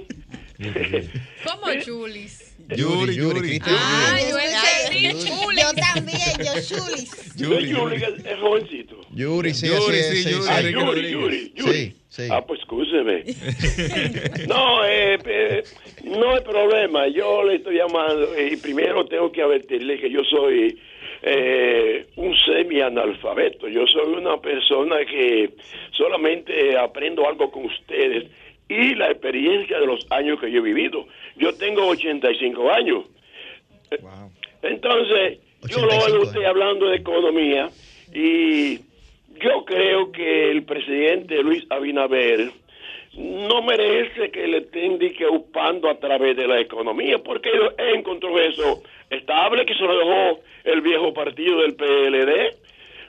Lo que hay que, que lo que hay que upar es a Lionel Fernández, que en el 2004 encontró este país en coma, a punto de fallecer. Y luego se presenta la crisis del 2008 mundial y Lionel la pudo sostener. Eso sí es ver, a ese, eso sí es noticia. La Y edad que da una sabiduría tremenda, ¿eh? Yo lo felicito. Oiga, déjeme decirle, déjeme decirle. sí, sí, finalmente. Y, y Lionel fue el, el culpable de que en este país hoy haga- hay grandes invencionistas, porque Lionel fue el que conectó al país en el mundo entero. Eso sí es noticia, mi hermano. Ok. Muchísimas gracias, muchísimas gracias, Tamboril. Buen día, su nombre y de dónde está el aire. Buenas, ¿me puedes poner ese programa? ¿Está al aire? ¿Tú estás al aire, sí? Sí. Bueno, yo quiero decirle que para mí el mejor es Pedro de Cotuí. Adelante. El mejor, el mejor funcionario que hemos tenido en este gobierno ha sido Sadoki Duarte porque ha defendido eh, el 10% para el pueblo de Cotuí, de la Barrigol, y el peor eh, funcionario que hemos tenido Sí. es, es el, el propio presidente. No ha habido un presidente más malo que él. Pero sí, Pepe. Déjame aprovechar y yo también dar mis ácido. Para mí el ¿Tu mejor, el mejor funcionario que tiene este gobierno, Ajá. al cual le mando un extenso saludo y a su equipo, Samuel Pereira, quien está en sintonía, administrador del Banreserva, está en sintonía actualmente en el sol. Un saludo para un saludo para Un saludo a don Samuel. Eh, saludo. Miñoso, Luis, Sí. acuérdate de Mi nosotros, hermano Miñoso. Que Te siga queremos. Samuel. Acuérdese, no lo olvide, cambio fuera. La noche a mí me dijo que llega el amanecer, en el cielo se anuncia la salida del astro rey. El sol de los sábados, el sol de los sábados, el sol de los sábados, el sol de los sábados.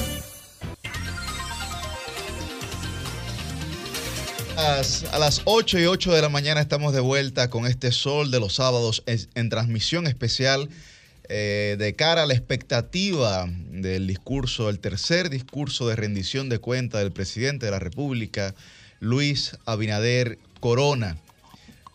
Nos quedamos en el segmento pasado pues saludando a don Samuel Pereira que solamente le han enviado una carta a don Cristian. Muéstrela ahí, don Ah, Cristian. no, espérate. Es una carta de, de que qué es esa carta, lo que de qué es esa pasa- carta. Lo que pasa es que sin ánimo de generar eh, Celos. Celos, sí, aquí en el equipo. Yo soy un, un habitué y Ah, un, y un, Un tarjeta bien. un- sí, pero entonces, no porque ustedes son tarjeta bien en algunos casos, pero, No, pero- no solo eso, yo pero- tengo préstamos. No, no, yo tengo pero todo yo- en no, yo- plural. yo solo utilizo Yo tengo un préstamo de su madre, ya, no préstamo, yo tengo un préstamo de su madre. En plural. Pero eh, siempre hay un trato distinguido. Bueno, que hay. No algunos, hay algunos aquí del panel que también quisieran ser habitués.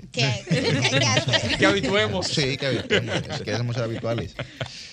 Bueno, pues don, don Francisco Guillén Blandino tiene. Hablando de Banreservas, creo que el presidente, y refiriéndonos al discurso, tendrá que referirse a la apertura de las oficinas en Nueva York y en Madrid. Creo que es eh, importante que el principal banco del país, desde la óptica de la inversión pública que hay allí y de la cantidad de usuarios que tiene el banco, pues el dominicano en el exterior que quiera estar conectado financieramente con el país y tener, digamos, eh, disponibles sus productos y servicios eh, desde el exterior, pues tenga esa posibilidad. Hay cosas que hay que saludar. Hay una preguntita eh, sobre esa cultura perdida ya de hacer cambios en el tren gubernamental los 27 de febrero.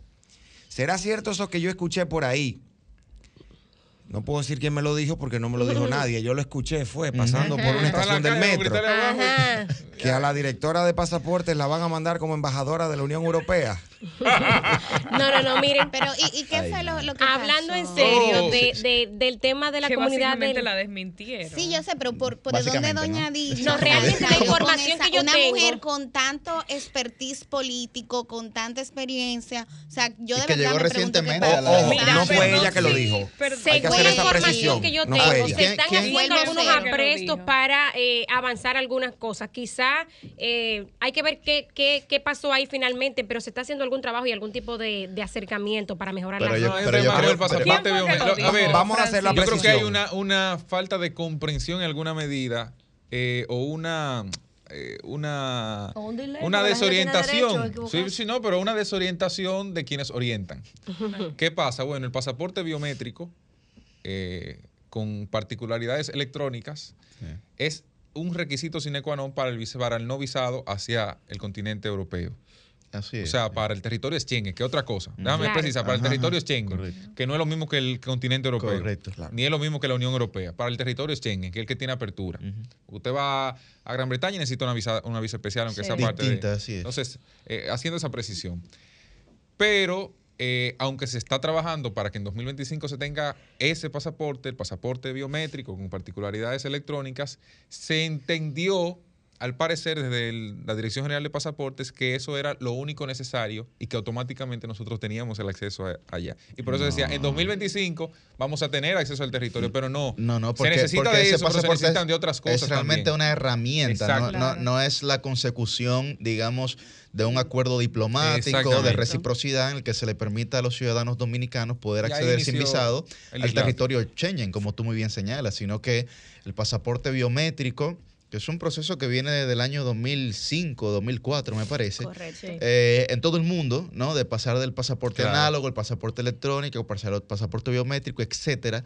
Recuerdo que con eso comenzaron sobre todo los, los, eh, los Estados Unidos y China en aquel momento, ¿no? Hace, hace prácticamente... pasaporte ve- con un chip. Correcto, hace prácticamente 20 años. Entonces, ¿a eso qué se refiere? No sé quién dijo la información, pero sí la, que la embajadora de la Unión Europea también pues respondió dato. esa Un, declaración. un saludo a doña Digna Reynoso, directora de pasaporte, que sirva la jocosidad del comentario para hacer la precisión e informar a la gente.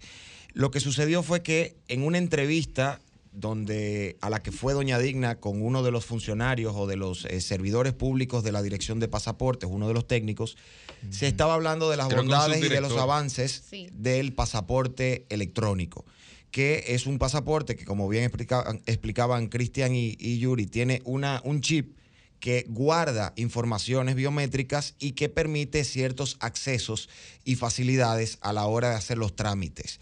Sin embargo, no fue doña Digna, sino el funcionario de pasaportes que le acompañaba, quien afirmó en un momento determinado, quizás por la misma emoción del momento, por la confusión O con respecto confusión- confusión, a lo que a lo que incluía este pasaporte, y es bueno que la gente lo sepa, que dijo que no se iba a necesitar, luego de que una persona tuviera ese pasaporte electrónico, no iba a necesitar visado Schengen. Yeah. ¿Qué sucede allí? Esa no es una decisión del país, ni tiene que ver con qué tipo de pasaporte usted tiene.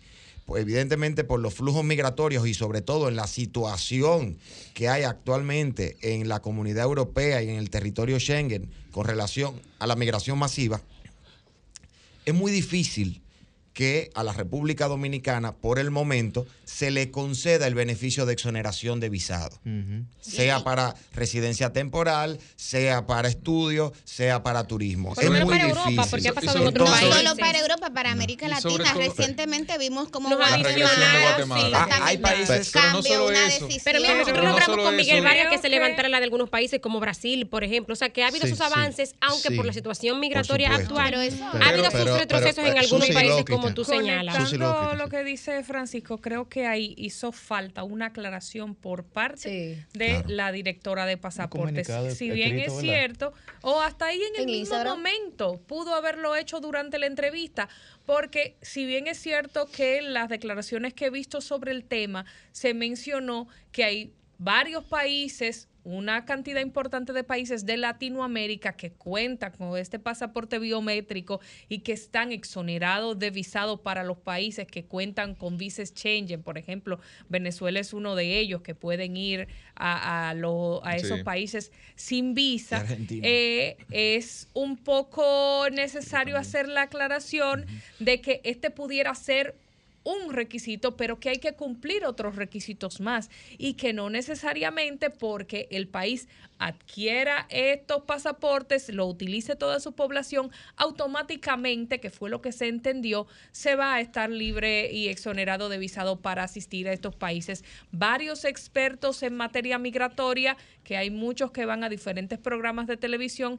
lo han aclarado, han explicado que esto no es cierto y eh, vimos también una declaración de parte de una autoridad eh, internacional europea desmintiendo este tema. No dio Embajadora, chance, no dio chance ni, a que, ni a que desmintiera la propia institución o aclarara. la propia Aclarara, mejor dicho. Miren, yo, yo creo que a, que a propósito del señalamiento que hacía Francisco sobre las dos oficinas de representación del Reservas, la de Madrid y la de Nueva York, hay que decir, no sé si vieron esta semana el informe, el registro de dominicanos de personas de ascendencia dominicana en el extranjero que presentó el INDEX, el Instituto de los Dominicanos y Dominicanas en el exterior.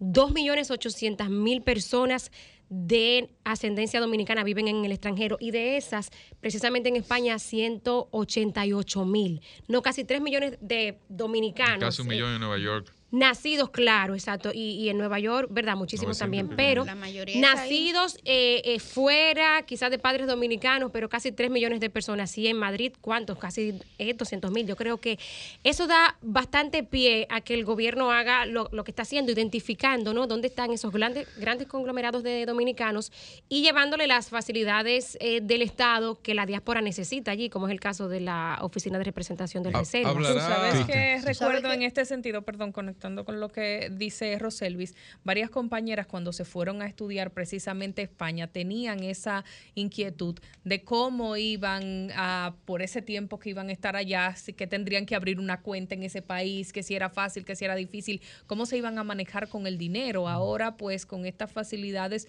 se eh, resuelve un tema para, para quienes van a migrar y quieren tener sus vínculos económicos aquí, pero también eh, otro aspecto, esa entrada de recursos que viene de los dominicanos que viven en el exterior va a ser mucho más fácil ahora que pueden eh, con su banco de República Dominicana allá enviarle a sus familiares. Las remesas aquí son... Es el gran eh, un- acierto, el gran, exactamente. el gran acierto, el gran acierto que ha generado el Banco de Reserva con esta apertura, el gran acierto, no es más que la captación directa Claro. por el Banco del. Estado sin intermediario de las remesas, que representa un alto porcentaje del Producto Interno Bruto de la República Dominicana y también de la movilidad económica y adquisitiva de muchas familias de nuestro país.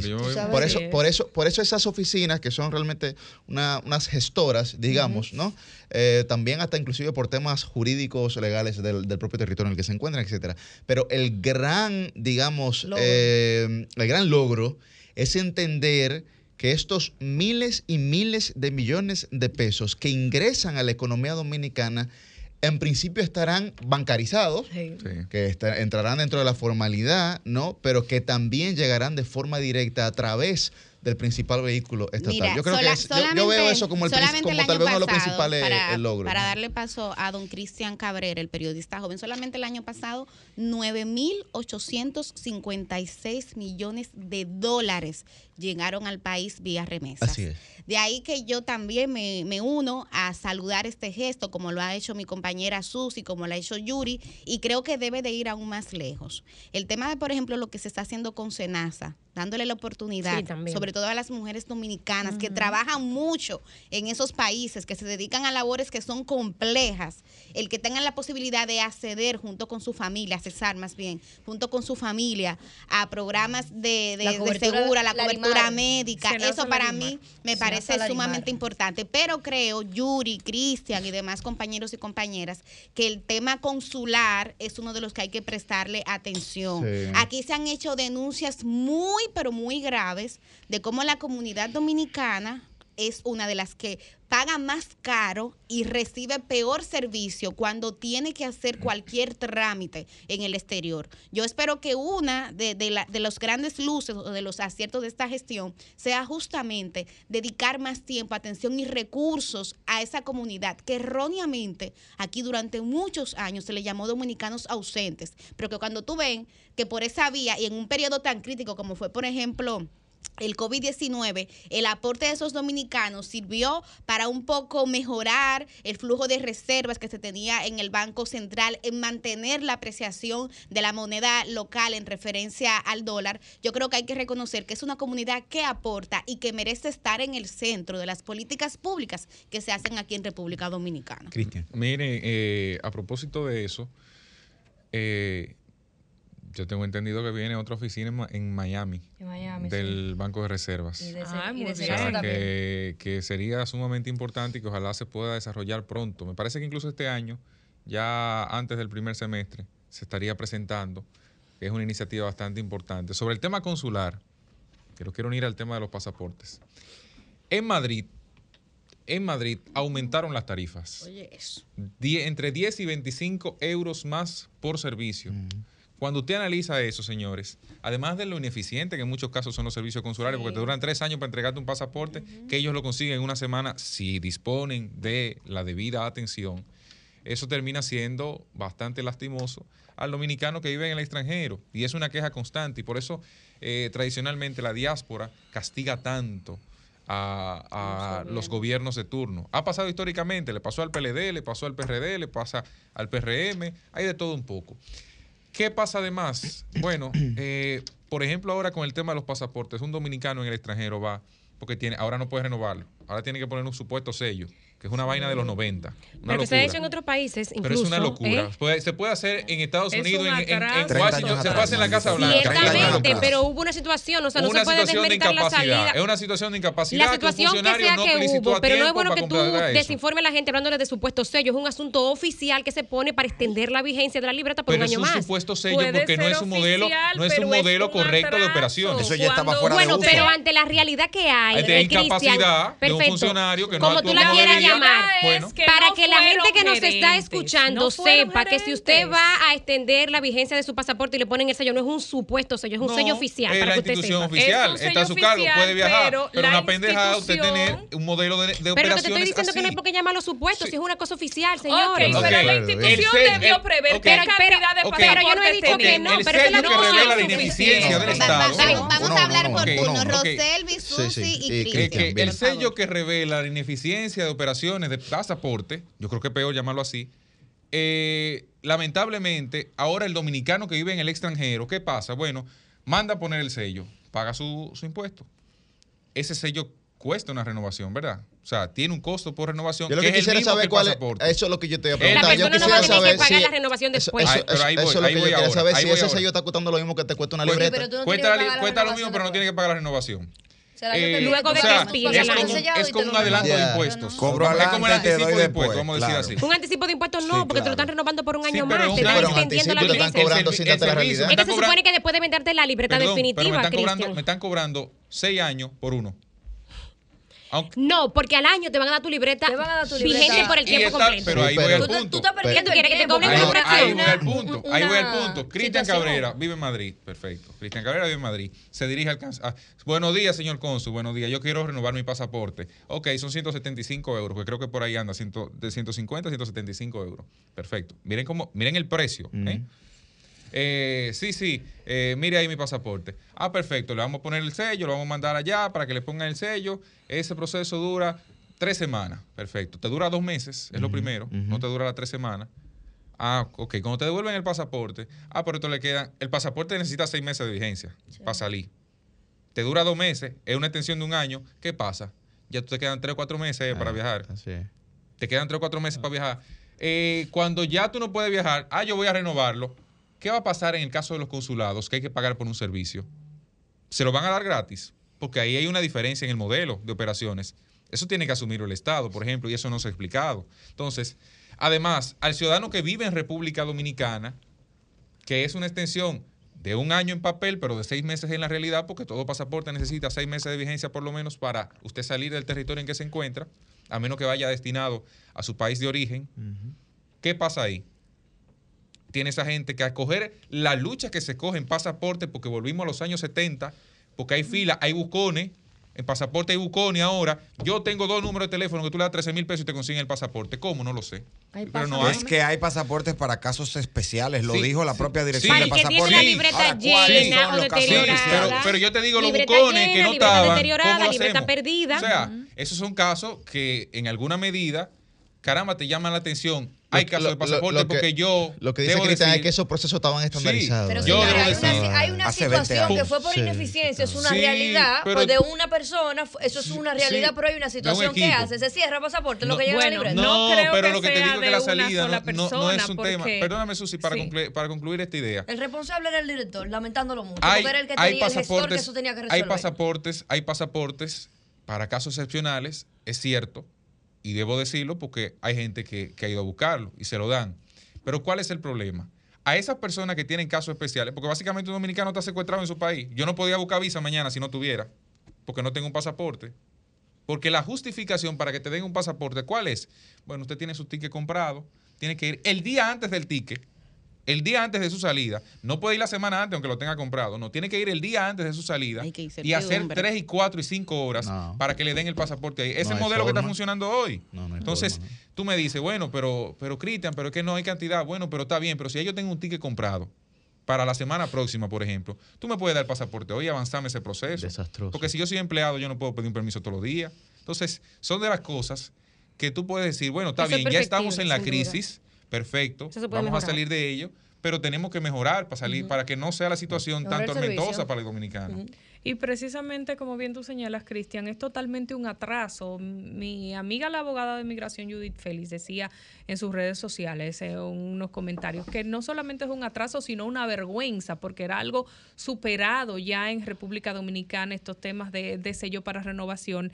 Eh, y esto nos resta nos resta no solamente oportunidades, sino eh, nos resta en cuanto a acceso, en cuanto a imagen del país frente a otras naciones. No es verdad que un país como República Dominicana, que tiene tantos temas en materia migratoria, donde mencionábamos hace un momento eh, la prácticamente sanción impuesta por Guatemala, porque eh, eh, los dominicanos estaban yendo a Guatemala como un puente para irse ilegal a Estados Unidos, donde se ha mencionado que estamos entre los primeros lugares en fraude para obtención de visa norteamericana, donde tenemos tanta historia de no hacer las cosas bien en materia migratoria y que encima los que andan supuestamente legal, en vez de llegar con un pasaporte vigente, lleguen con este sello. Señores, esto resta mucho a la República Dominicana. Habla de su incapacidad. Ok, ya hay el problema, hay que resolver. Pero para que no vuelvan a presentarse, hay que analizarlo y hay que señalar señalarlo y hay que decirlo. No es posible que una institución que básicamente lo que hace es entregar pasaporte a la población, No. Haya, no una persona, varias personas, un equipo de gente preocupados del proceso de gestión, del proceso de administración, del proceso de dirección de esa organización, de velar y de planificar cuántos pasaportes hay, cuántos pasaportes tenemos, cuál es la demanda por año que tenemos, cuáles son los meses con mayor eso y menor está, eso pico. está, eso está. Entonces, lo que no hicieron fue mirar sus papeles, mirar sus estadísticas, mirar su, su, su, su PO anual, su whatever, todos los planes y mandarlos a hacer con tiempo. No sé qué estaban haciendo, si era mirando para arriba o qué diablo, porque si lo que usted hace da pasaporte y a usted se le acaban los pasaportes, entonces, ¿qué es lo que usted está haciendo? Y discúlpenme, pero es así, quedamos Bueno. feos internacionalmente. Así- Ahora, así que es, ahora hay, así es. hay una Eh, tremenda gestora sí. al frente de, de esa institución Bueno. que es Dina Reynoso, señora. O sea, la, la- la- esperemos la capacidad de trabajo de esperemos Disney es una que, cosa esperemos que brutal. se pueda resolver esta situación, que como bien hemos señalado en este Sol de los Sábados, es apremiante para la gente. Es apremiante. llega- llega es ahora en apremiante. marzo Es Para, apremiante. para cerrar este bloque, que lo iniciamos hablando justamente de, de la necesidad de que se haga un trabajo correcto con los dominicanos y las dominicanas que residen en el exterior, eh, yo también quiero señalar lo bueno. Me gusta cuando hago el ejercicio periodismo, periodístico, criticar lo que está mal, pero también reconocer cuando un servidor o servidora pública lo hace bien, porque hay que decirlo, o sea, no es fácil, no es fácil administrar aquí. Sí, el Estado es desde complejo. el Estado es complejo. No, Y pero bueno, no puede ser que digan eso ahora. ¿Cómo así que no pueden ser? Que el, que el- que el Estado es complejo. Oye, ahí está, sí que que no es ustedes fácil. ¿Eh? Oye, ahora. ¿Eh? ¿Por, por qué no puede ser? No, no, está bien, no. No, dime, yo quiero ver porque en esta No, el que Estado está aquí, siempre ha sido esta complejo, que está siempre ha sido aquí, complejo, lo- cuando las cosas están bien, lo dice, Ah, cuando ok, están mal, lo dice y no tiene que ver con colores. De Gracias a. Dios, El mi partido es el pueblo dominicano, el, El pueblo me debo. el Estado no tengo que ver con siglas ni colores. Una, dos, tres, Entonces lo reitero porque sí puedo decirlo. Oye, lo reitero porque sí puedo decirlo. O sea, no es fácil. Dígalo duro. No es, no es fácil administrar la, la cosa pública. Y bueno, Mm. quiero reconocer el trabajo que se está haciendo desde la Junta Central Electoral, que comenzó a ablandar sus habichuelas bien temprano. Y ha iniciado desde ya el proceso de empadronamiento en el exterior. De hecho, veía una entrevista del presidente de- del Pleno y él hablaba de cómo se espera tener más de 20 mil colegios electorales funcionando para las próximas elecciones. Hemos hablado aquí de la necesidad de que se mejoren los servicios de cara a la diáspora, pero también el garantizar que puedan ejercer su derecho político de participar en las elecciones de manera organizada sin que les sea tan cuesta arriba, para mí es un gesto correcto. Y por eso reconozco lo que está bien y venga este saludo para la Junta Central Electoral y los esfuerzos que está haciendo para que esa comunidad pueda participar en las próximas elecciones. la ley electoral que también fue en gran medida movilizada por la Junta Central Electoral. Hace ya, bueno, cuando la colega Yanesia Espinal eh, hacía público su programa, ahí me encontré con el presidente de la Junta y con varios dirigentes de distintos partidos, eh, senadores y diputados de distintas organizaciones políticas, y el presidente de la Junta decía, óyeme, yo por teléfono, y hablaba, nos hablaba sobre cómo, cómo pujaron la ley, por teléfono yo llamaba, no, pero me falta Iván, Iván Lorenzo, el vocero del PLD, Sí. ven Iván, llega, te voy a esperar, y ahí se ponían a discutir el pleno de la Junta por teléfono allá, y los senadores en el Congreso, por ejemplo, miren esto, ¿y cómo lo vamos a hacer? Eso genera trauma, no hay consenso, sácalo de ahí, tenemos que seguir avanzando porque no podemos dejar la ley a medio camino, Eh, vamos, esto, lo, dejen ese paquete de cosas que no tienen consenso, pónganla ahí y la vamos a evaluar una vez pasen las elecciones. Perfecto, entonces fíjense cómo ese empuje, por un lado, la voluntad política que siempre se habla, de los congresistas, pero también el empuje de la Junta Central Electoral, para una ley que puede ser, que es perfectible como toda ley, pero que a fin de cuentas yo creo que es bastante mejor que lo que teníamos Eh, anteriormente. lo que esperamos es que esa capacidad de gestión que ha demostrado la Junta claro, Central Electoral eh, sirva como buen augurio para eh, octubre, que son las primarias, y sirva para buen augurio a las elecciones municipales y luego a las presidenciales y congresuales. Que Eso lo- así sea. y que, y que esperemos sea... junio, Por lo menos no hay voto automatizado. Francisco y Cristian. ¿eh? No, no, no, no, ser- sería ahora en octubre, es, No, no, es la fecha la última para las vuelta. primarias. Ah, y hay segunda vuelta, don Cristian. Que le den esos cuartos a la Junta para que después no tengan el lío. Que habrá segunda vuelta, pero también No, dos no a ser El. Mesías- se lo está boroneando. a Dice, poquito. dice, dice la primera según, vuelta. según la fuerza del pueblo, Leonel está yo por no encima sé que lo que diga la segunda fuerza del vuelta, pueblo. Yo segunda creo que hoy, hoy, hoy. José Ignacio. Paliza dijo que Luis se iba en primera Leonel vuelta y Hipólito salía de Leonel una tiene vuelta. un 70, Abinader tiene un 85, Abel tiene un 90. El tema es que habrá hoy hay segunda vuelta, hoy hay segunda vuelta, hoy, hoy. Yo no sé mañana, hoy hay segunda vuelta. Que le vayan ajustando esos cuartos ahí para que después no falten. Con Bueno. una canción de Luis Enrique, yo no sé mañana. Así mismo. Miren, otra. otra Sueña, Pilarín Yuri, decía otra-. Perdóname, no, no Bre- quisiera breve- dejar de aprovechar la oportunidad para felicitar a la Junta también por sí. la auto- auto- automatización y, la, y el proceso de modernización del registro civil. Oh, Eh, sí, la, es y la muy ley también, importante, sacaron la ley. Es muy también, importante eso que están haciendo con el registro civil de automatizarlo y de sistematizarlo. Así que eh, Claro, saludos a la. Junta en Otro- ese otro- sentido. otro- Los funcionarios, vamos a hablar de Sí, sí, pero, funcionarios. pero, eh, Vamos a hablar de bueno, pero vamos a hablar de funcionarios y vamos a traer un tema que es de suma importancia, que ya lo estamos hablando desde que comenzamos a conversar sobre la diáspora, etcétera, que es el tema migratorio en la República Dominicana. Hay un artículo que me parece muy interesante de la politóloga Rosario Espinal, en el que hay un pequeño parrafito y les exhortamos a que lo lean, que dice lo siguiente. De ahora en adelante, Abinader será preso de su propia estrategia y, si no responde a las demandas de la virulencia, podría ser eventualmente declarado traidor de la patria. La oposición está feliz de haber tomado el látigo.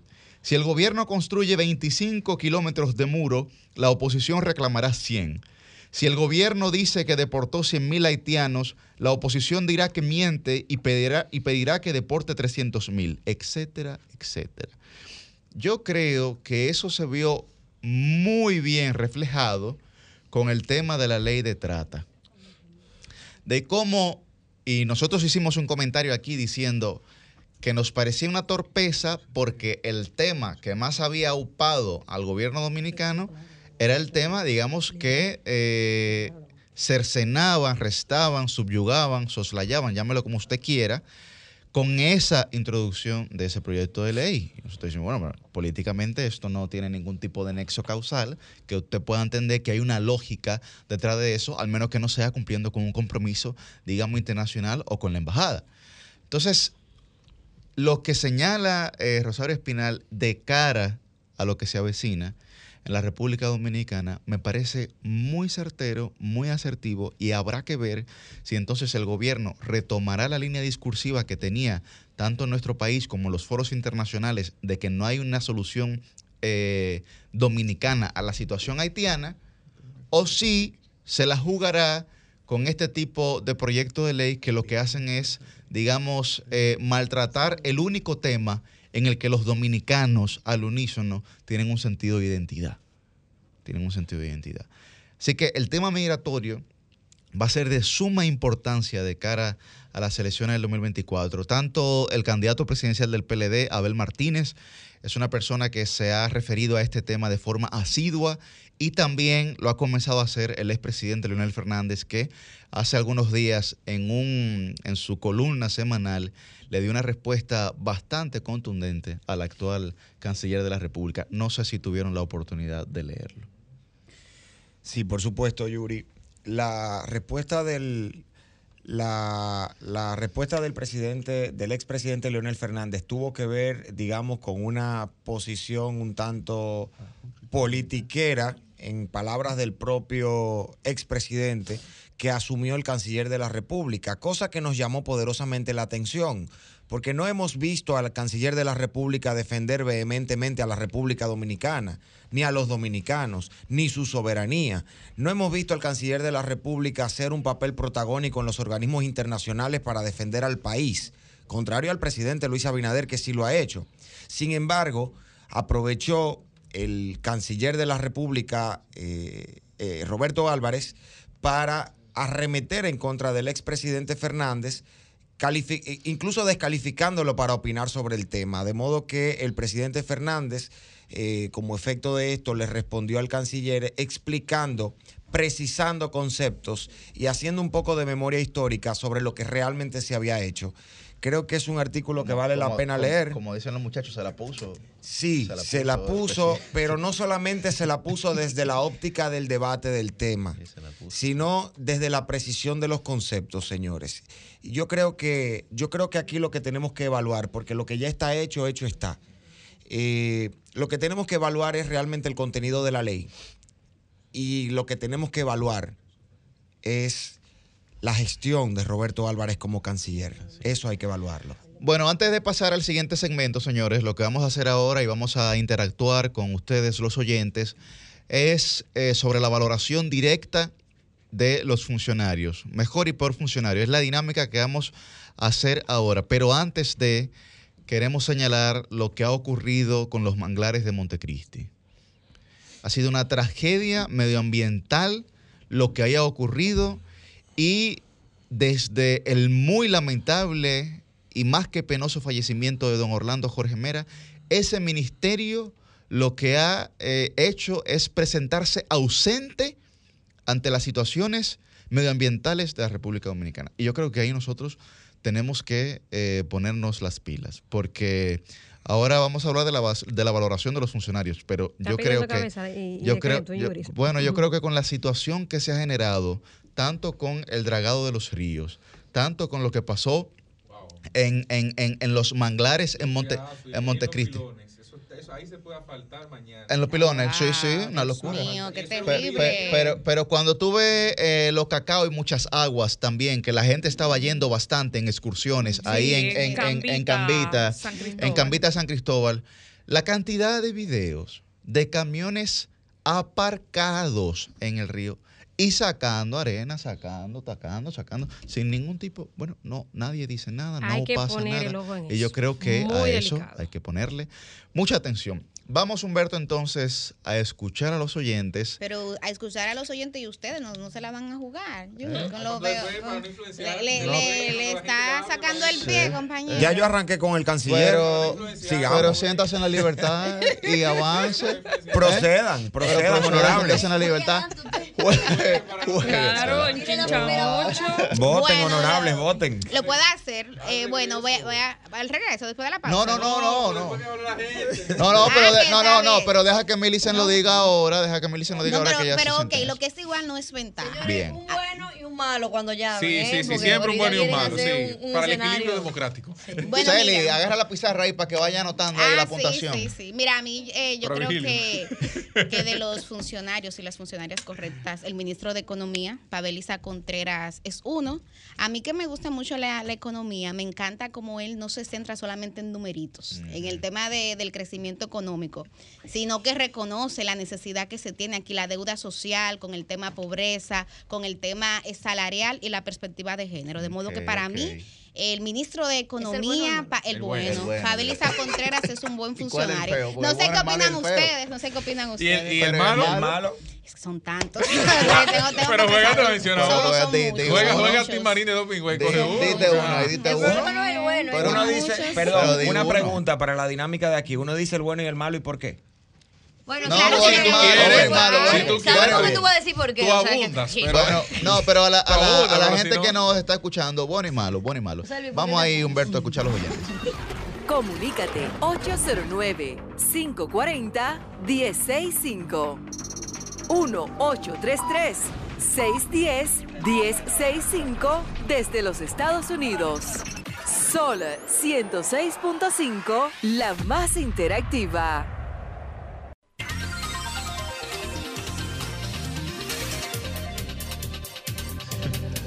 Buen día, está al aire. Se nos fue esa. Buen día, está al aire, el bueno y el malo. El bueno, el malo y el feo. No, qué feo también ahí. Palacio entero, son malos todos.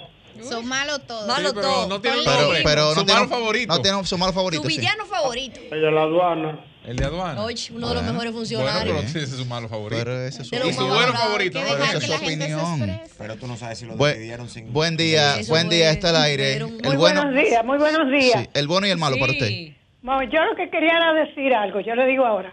El Leonel y Danilo, que Danilo lo que dijo de que es más pala que pico, no sé.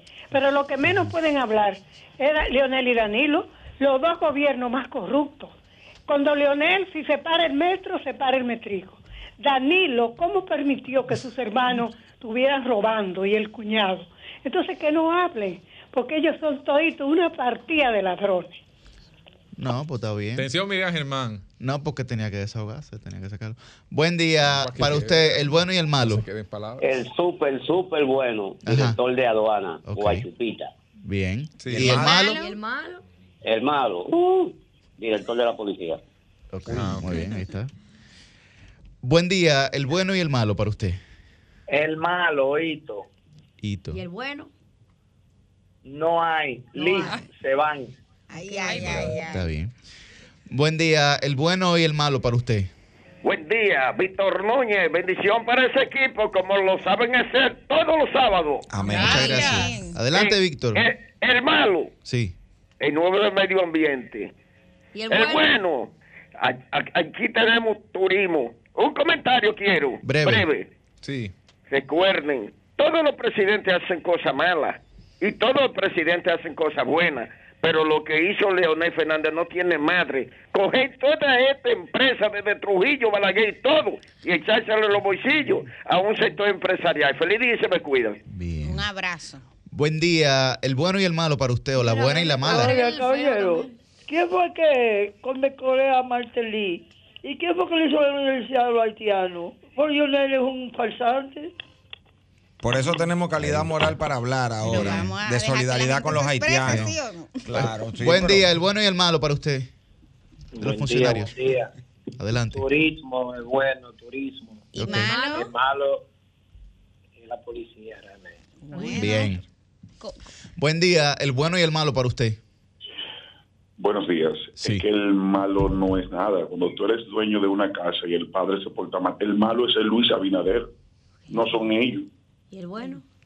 El bueno, Abel Martínez Durán. Ahí está, excelente, muy bien. Funcionario, funcionario público, No, claro. sí, bien. Sí, le toca por funcionario. Sí, sí. No, Bu- funcionario. Sí, Buen sí. día. Municipal, Buen sí. día. Buen día, el bueno y el malo para usted. Eh, quizá el del Ban Reserva un poquito, pero después ninguno. Samuel tienen que Pereira. ir si se van. Muy bien, muy bien. Thumbs up para Samuel. Buen día, el bueno y el malo para usted. Buen día. Sí. Podía estar en El Bandex, en el gobierno de Lionel. ¿El bueno El bueno, Wellington Arnaud. Wellington. y el malo? El malo, eh, Hugo Vera. Wellington. Buen día, el bueno y el malo para usted. El bueno, Sí, David Collado. muy bien. ¿El malo? El malo, Chu Vázquez. Mucho duro. ¿Qué fue? ¿Por qué usted se. Él le puso como un sazón. Sí, ¿tú pero está bien. El malo. Pero no te reíste con el bueno, ¿no? Buen, día. buen día, sí, el bueno y el malo para usted. bueno, David, bueno. El bueno, Wellington Arnaud. Lo veo metiendo mucho tubo en la capital. No sé para qué, pero lo veo que están trabajando. Un- un- ¿Y el malo? el de y el malo, el de medio ambiente. Muy bien. Ay, don Mickey. Buen día, el bueno y el malo para usted. Sí, Yuri, que- quería decirte algo Sí. aparte primero. Sí, sí, sí, adelante, breve. Sí, lo que, que te quería decirle era que todo el que habla del 30% es porque no tiene un peso ahí. Y si tú me dejas explicar, De la AFP, ¿se refiere? De la de el que, el Ajá. que habla el que habla de eso en contra es porque no tiene un peso. Ya, claro. Porque ya todo el mundo sabe. Yo tengo medio millón que ahí es. y hablo en contra. Exacto. Y el, y el malo, el mismo Luis Abinader, ese fatal. Bien. Gracias por su llamada. Seguimos. Buen día, el bueno y el malo para usted. El malo, Adolfo ¿Aló? ¿El malo? Pérez. El malo. Adolfo Pérez, profesor Carl, ¿Y el bueno? Wellington Arnaud. Bien. Buen día, el bueno y el malo para usted. Buena, buena, buena. Dionisio. Dionisio, buen Estoy día. llamando de la mañana de hoy, mi hermano. ¿Cómo están ustedes? Muy bien. Estamos bien. Oyendo el grito, oye, yo como soy interactivo de, más- de más de 20 años. Ajá. Este tipo de personas hay que respetar la, la, la investidura a los vecinos de República. Es una falta de educación. Usted no puede estar a- a- acusando a nadie. La justicia está ahí. Esto no son formas de un interactivo hablar y faltar respeto. Hay que respetar la figura de los ex mandatarios de la nación, sea quien sea. Oye, yo le voy a decir la verdad. A mí no me gusta utilizar ese, ese, ese tipo de método, porque eso, eso no es mi norte. Pero sí yo le digo una cosa.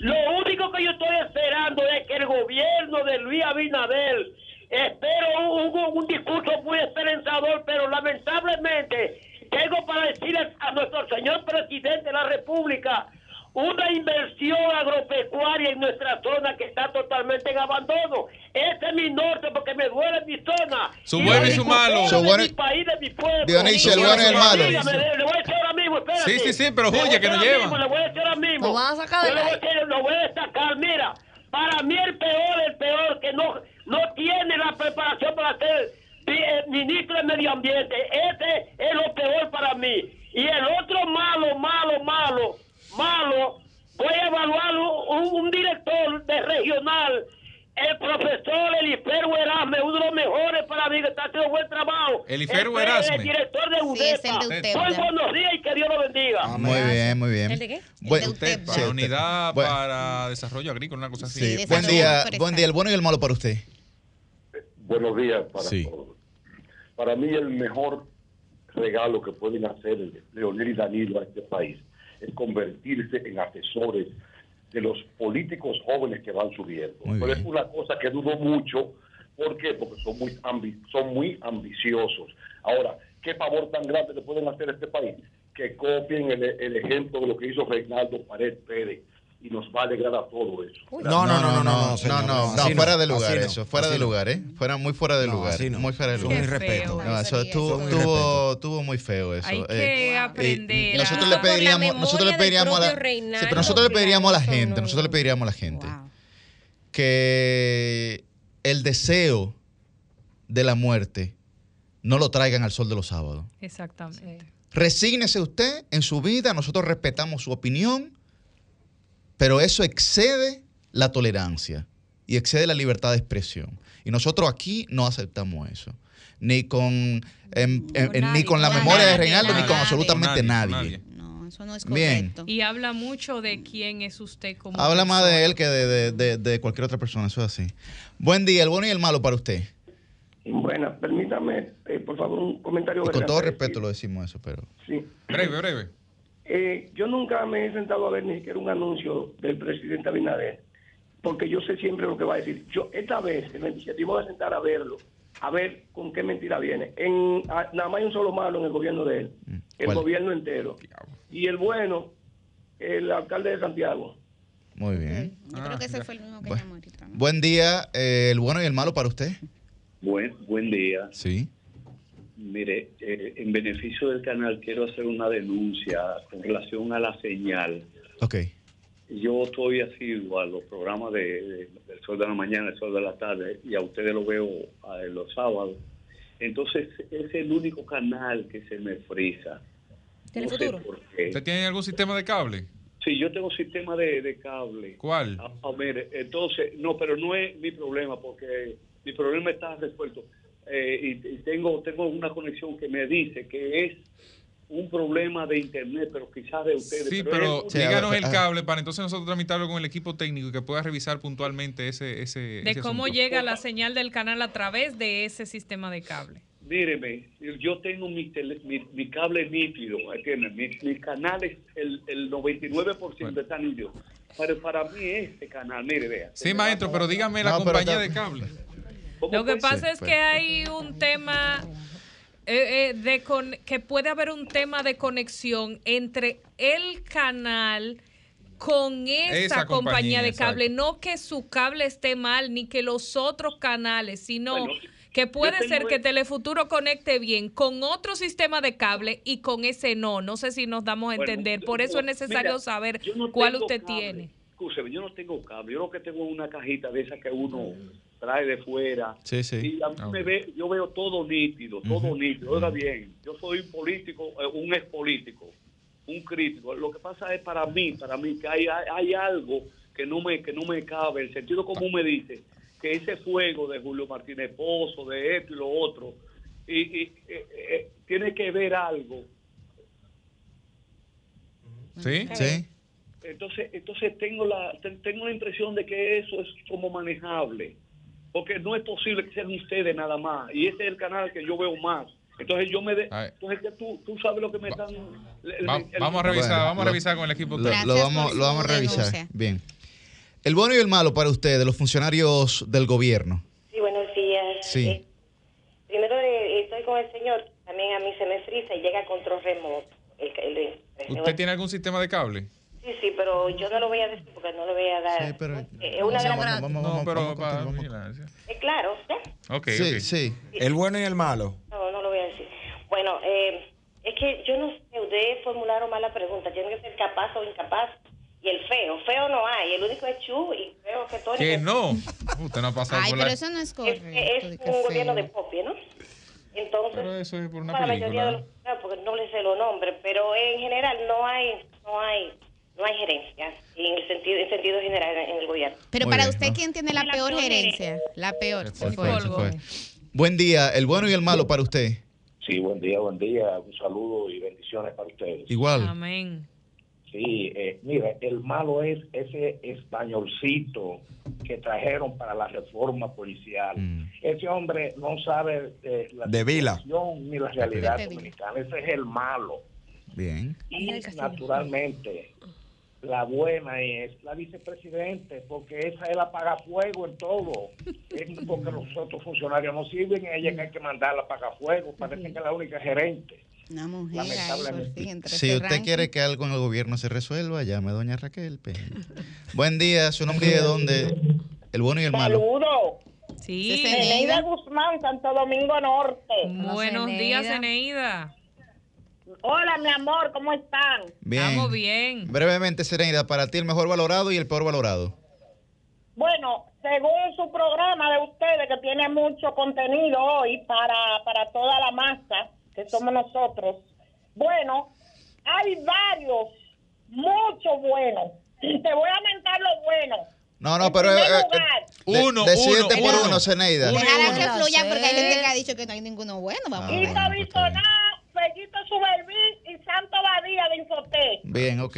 ¿Quién fue que dijo? Y los malos. Esos son los buenos, Hito, sí. Lo malo, yo no me lo sé, lo malo. Ok, está bien. Ya, está buena esa. Eso está buena esa. Buen día, el mejor valorado y el peor valorado para usted en el Sí. gobierno.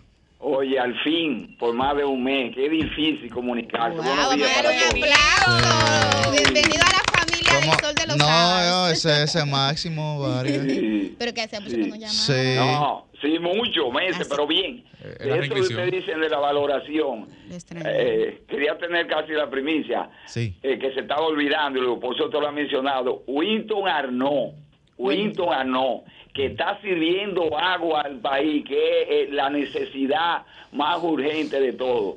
Y en cuanto a lo- al malo, yo voy a decir lo malo, lo peor, el huevo de avestruz más grande que se impactó y ustedes no lo han mencionado o no han tenido la oportunidad de verlo es la ley de trata y tráfico de personas. Eso fue más grande ¿Y en el quién país. encarna que- esa ley de tráfico que- y trata? que El que canciller. el No, de tierra de Turquía. Eso no se apreció ni se valoró por los controles que hay. Por eso es el, lo peor que ha impactado y la reacción más, más terrible, más fuerte, tan aquella como el, aquel o, septiembre del 82 cuando Salvador, pero sin violencia. Muchas gracias. Bien. El mejor valorado y el peor valorado para usted. Buenos días. Buen El- día. El, el mejor valorado, Saludos. Dan Lobatón. Sí, el peor. Los peores, Chu Vázquez y Antoliano Peralta. Muy bien, ahí está, gracias. Buen día, mejor y peor valorado para usted. Buenos días. Sí, adelante. Yo estoy llamando una, eh, para una denuncia de aduana y que tengo- me deben un dinero de una liquidación para ver si me pueden hablar por ahí. Adelante. Sí, yo me llamo Rolando Briña eh, Reyes. eh, ¿Cómo usted se llama? ¿Cómo usted se llama? Rolando, Rolando Briña. Rolando. Sí, de, una- de- de un dinero de aduana y de una liquidación que yo estoy cansado de ir a recursos humanos y no me lo han dado. Yo ¿Cuántos días usted en tiene? ¿Eh? Yo duré 10 años, 10 años duré en aduana no pero. ¿qué tiempo usted tiene que la solicitó, que lo liquidaron? Yo tengo ya par, par de, par, de, par de meses y par de años, sí. ¿Par de meses o par de años? No, pero yo estaba era cuando Danilo, pero entonces me estoy moviendo desde allá, desde, allá y no he podido conseguirlo. Yo tengo ya, yo duré 10 años en aduana trabajando. ahí Repite el nombre de nuevo. Repita su, su nombre y apellido. Rolando, Y la- su apellido. que trabajaba. Rolando Briña Reyes. Ureña. Ureña Reyes. Bien, ok. Ahí está la denuncia. eso- eso- Atención a aduanas. Atención a aduanas, sí. Buen día, el mejor y peor valorado para usted. Buenos días, desde San Isidro, Coronel Pérez, retirado. Adelante, coronel. Señor, el- la ley orgánica de la Fuerza Armada dice que lo que le sale a los activos le sale a los retirados. Y el secretario de la Fuerza Armada actual no está cumpliendo eso. Le pone a los activos y a los pensionados nada. Somos 80 mil votos que estamos en esa situación, 80 mil pensionados. Gracias, señor. Bien. El mejor y peor valorado para usted de este gobierno. Buenos días, buenos días. Sí. Yuri, Sí, ¿cómo estás? muy bien. Mira, quiero dos temas de dos alcaldes. Breve, Este, sí. bueno, En primer lugar, el alcalde de Jaquimelle, que Paliza lo compró por picapollo, está condenado a, a tres años de prisión, a dos millones de pesos de multa y cinco años inhabilitado. Otro, el síndico de Santiago Este, compró seis guaguas, en una estaban atracando y las otras cinco no se sabe dónde están. La, la nómina de Gloria la encontró en 20 millones y está en 86. Y lo- eh, señorita regidora del distrito, del PRM, ¿eso no es corrupción? Limi ese. Liz, señorita Liz, ¿eso no es corrupción? Claro, todo lo que sea corrupción hay que someterlo. El Ministerio Público, atención. Mira, yo vivo aquí en el Mirador y tu, tu alcaldesa, ven, cruza por aquí al lado de la Universidad de Luis, la, la Jesús Maestro, los lo tapados, en un restaurante cogió la acera y ustedes vienen, incluso su vehículo le Mándeme, mándeme la ubicación a ver si lo que usted No, dice no. correcto. Ah, Dígame no, la ubicación exacta. Oiga, lo- Para oiga, mandarle ahora mismo una brigada de inspección. Oiga, corazón, miren, lo, oiga, escúcheme. Sí. Ahí todo el mundo sabe el restaurante San Juan Bautista y vienen ustedes y saben lo que hacen. Mándeme la ubicación bien, y dígame bien, el nombre bien, para mandar bien. una brigada inmediatamente. Eso es la San Juan Bautista, ahí, al lado De- de la Universidad de Luis. De- En la San Juan De- Bautista, pero déjame oír la denuncia para Al mandar una lado de brigada. la OIM. Al lado de la OIM, eso es de la Avenida Independencia. En la Universidad de la Tercera Edad del Mirador. No, en la UTE, en la UTE. la en la UTE. UTE. En la Ah, UTE. pero él dijo en la universidad. Es que en la otra Pero no me había dicho en, en- en el Ah, mirador bueno. también. Sí, pero entonces, eh, sí, pero con mayor claridad. Entonces, Dígame al la lado de la. Universidad de la Tercera Edad, para que Liz pueda resolver el tema. Claro, calle San Juan Bautista. Oye, ese restaurante tiene la calle cogida ahí. Hay que caminar por encima, de ellos tiran un muro. Es, oye, son viejitos todos pensionados. Y no se pueden parquear. Porque todo, oye, eso, le han hecho esa área comercial. ¿Se sabe el nombre de casualidad? Y disculpe. Del restaurante. Oye, oiga, eh, Yuri, Sí. hay un empleado del ayuntamiento que es que le bota la basura privada a él. Ya tú sabes. Está bien, Pero pero le va a buscar la forma Pero ¿cómo se llama Aproveche esta vía. Usted tiene aquí una funcionaria que tiene la capacidad de ayudar a resolver esa situación. Corazón. Aproveche esta ¿Se vía identificando con Oye. precisión el nombre de la calle, el nombre del negocio San para que ella pueda mandar una brigada. Oye, escúchame. Pero lo, todos los vecinos han ido al ayuntamiento. Pero está bien, Si usted quiere resolver el problema y no bien, criticar, usted da la información completa para que le resuelvan. Bien, bien. Bien, eh, vamos concluyendo. Para usted, mejor, mejor y, Wow, y peor valorado del gobierno. Sí, muy buenos días, saludos a todos, Sí. incluyendo a la compañera Liz Nieves. Sí, Bueno, realmente como mejor valorado yo me iría con San Lobatón sí. y bueno, el tema de la delincuencia ha sido un tema creciente durante el gobierno, aunque se han hecho distintas labores para contrarrestarlo, pero entiendo que tenemos mucho que mejorar ahí todavía desde el Ministerio de Interior y Policía. Bien. Una- Ay, se fue. Eh, mejor y peor valorado del gobierno. Vamos, vamos, vamos con, con eso directamente. Sí, yo voy a aprovechar, buenos días, yo voy a aprovechar que hay una funcionaria ahí que sí quizá pueda arreglar este problema. Yo vivo en Santo Domingo Este, el paso la 25 toda la mañana, pero hay un murito corto entre la 25 cuando uno se traslada hacia la pista de San, hacia la pista de San Isidro. Este murito al ser corto, sin verse, todos se suben ahí, todos los carros se desbaratan, eso es oscuro. Este, este. Este, este. Bien, bien. Finalmente, para usted, mejor y peor valorado del gobierno. Buenos días. Sí, Primero quiero decir que soy de Mao y Sí. en Mao también se frisan es- ese canal. O sea que preparen eso a nivel del Cibao. Nosotros somos de microvisión. de acuerdo. de Muchas Vega. Bien. En Para usted, cuanto- mejor y peor valorado. En cuanto a los funcionarios mejor valorados, tenemos los más mal valorados, los que pertenecen al área agrícola, la alimentación del país. Todo está por la nube, los combustibles, todo está por las nubes. Escoja un nombre y démelo. ¿Cómo? Escoja un nombre y Oh, démelo. Agrícola y Tito Bisonó, esos son los que están acabando por el país. Bien, vámonos con una última llamada. Mejor y peor valorado para usted del gobierno. Sí, está al aire. Escúchenos en, su, escúchenos en, en, en el teléfono. Felipe, volteando la pizarra, por favor. finalmente, mejor y peor valorado para usted del gobierno. Sí, mejor y bueno, peor. yo le voy a decir la verdad, como está esta cosa, son to- tan todos, son todos malos, empezando por el presidente, que ese sí es malo de verdad. Se van. Vamos con una última. Mejor y peor valorado para usted del gobierno. Sí, mejor y peor valorado para usted de, de la gestión gubernamental. Para mí ninguno. Ninguno. Que- que ninguno bueno, malos, ninguno ninguno malo. Bueno, vamos a concluir ahí. Finalmente, Viene el boletín de la Junta. en este, en esta, sí, en esta transmisión especial de El Sol de los Sábados, en expectativa de la rendición de cuentas del presidente Luis Abinader, las votaciones son las siguientes. Bueno, ahí hay una pequeña división porque en, el Vámonos malo los- están dos personas. No. Se contaron juntas. Hay uno que No, ganó como el no Ah. Wellington sí. ganó Porque había como el bueno, personas que llamaba para... ¿Quién ganó, Celi? No, vamos, Wellington. vamos sí, sí, sí, ya entendí, sí. Bien, el el, el- más votado, el más votado ¿A favor o en contra? A a fa- favor, el más votado a favor ha sido Wellington Arnott. De Wellington nada. Arnott, seguido de el ministro de Turismo y el director de aduanas, Eduardo Sanz Lobato. Eduardo San Lobato. Los peores valorados, los peores valorados, ha sido el director de la policía, el ministro de Interior y Policía, así también como el ministro de Medio Y Ambiente. el presidente que Y el tiene tres votos. Y el propio presidente de la República, Pero, que la gente ha llamado de forma directa. Mención especial mayor para votos. No, lo que pasa es que llamaban, se anotaron juntos. Llamaban por el director de la policía y llamaban No, pero yo por tengo aquí, y yo se tengo aquí, yo tengo aquí un desglose. No lo veo separado. Yo tengo aquí un desglose porque yo también iba anotando. Finalmente. sí. Y Bernardo Ten, como director de la policía, tuvo dos.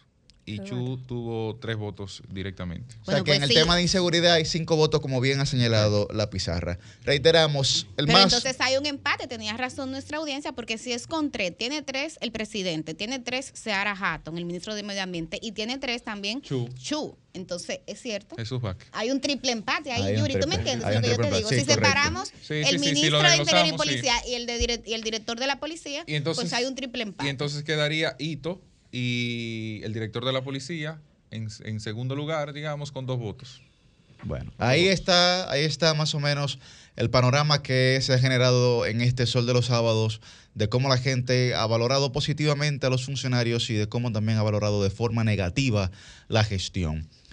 Evidentemente el tema de la seguridad es un tema que es apremiante en la República Dominicana y que no ha habido una solución real para esta situación. Y esta- esto- estos cobardes no serán parte de la historia de recuento. Me dejaron sola, pero Vamos yo me a la ver, vamos ¿no? a comenzar de allá Vamos para a acá. ver, eh, el bueno y don el Fran, malo. mejor, mejor y peor valorado. Rápidamente, rápidamente, Francisco rápidamente. Guillén, vamos a ver. Rápidamente. Peor valorado el canciller de la República por falta de estrategia y defensa de nuestro país. Mejor Mejor, valorado. valorado.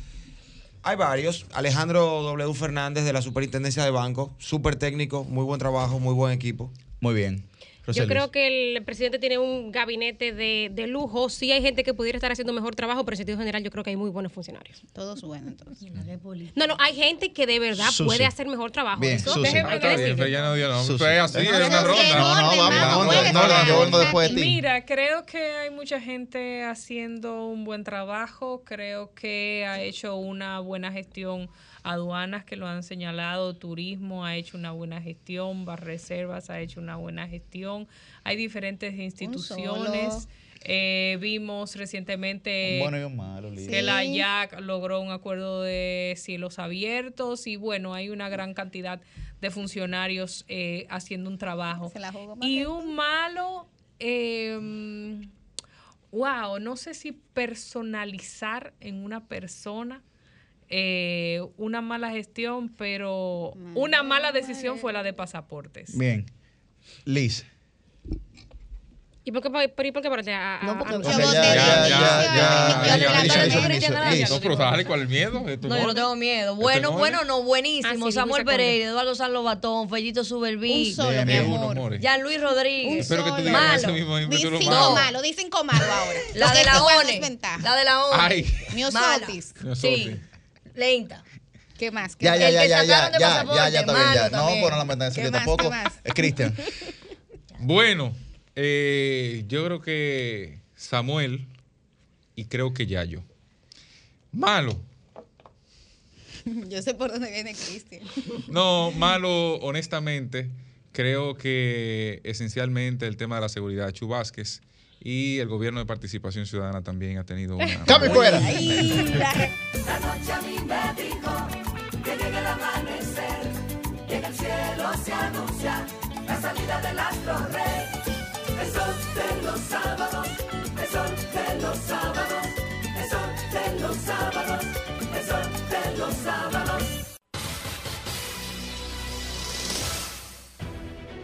Sol 106.5, la más interactiva. Una emisora RCC Miria.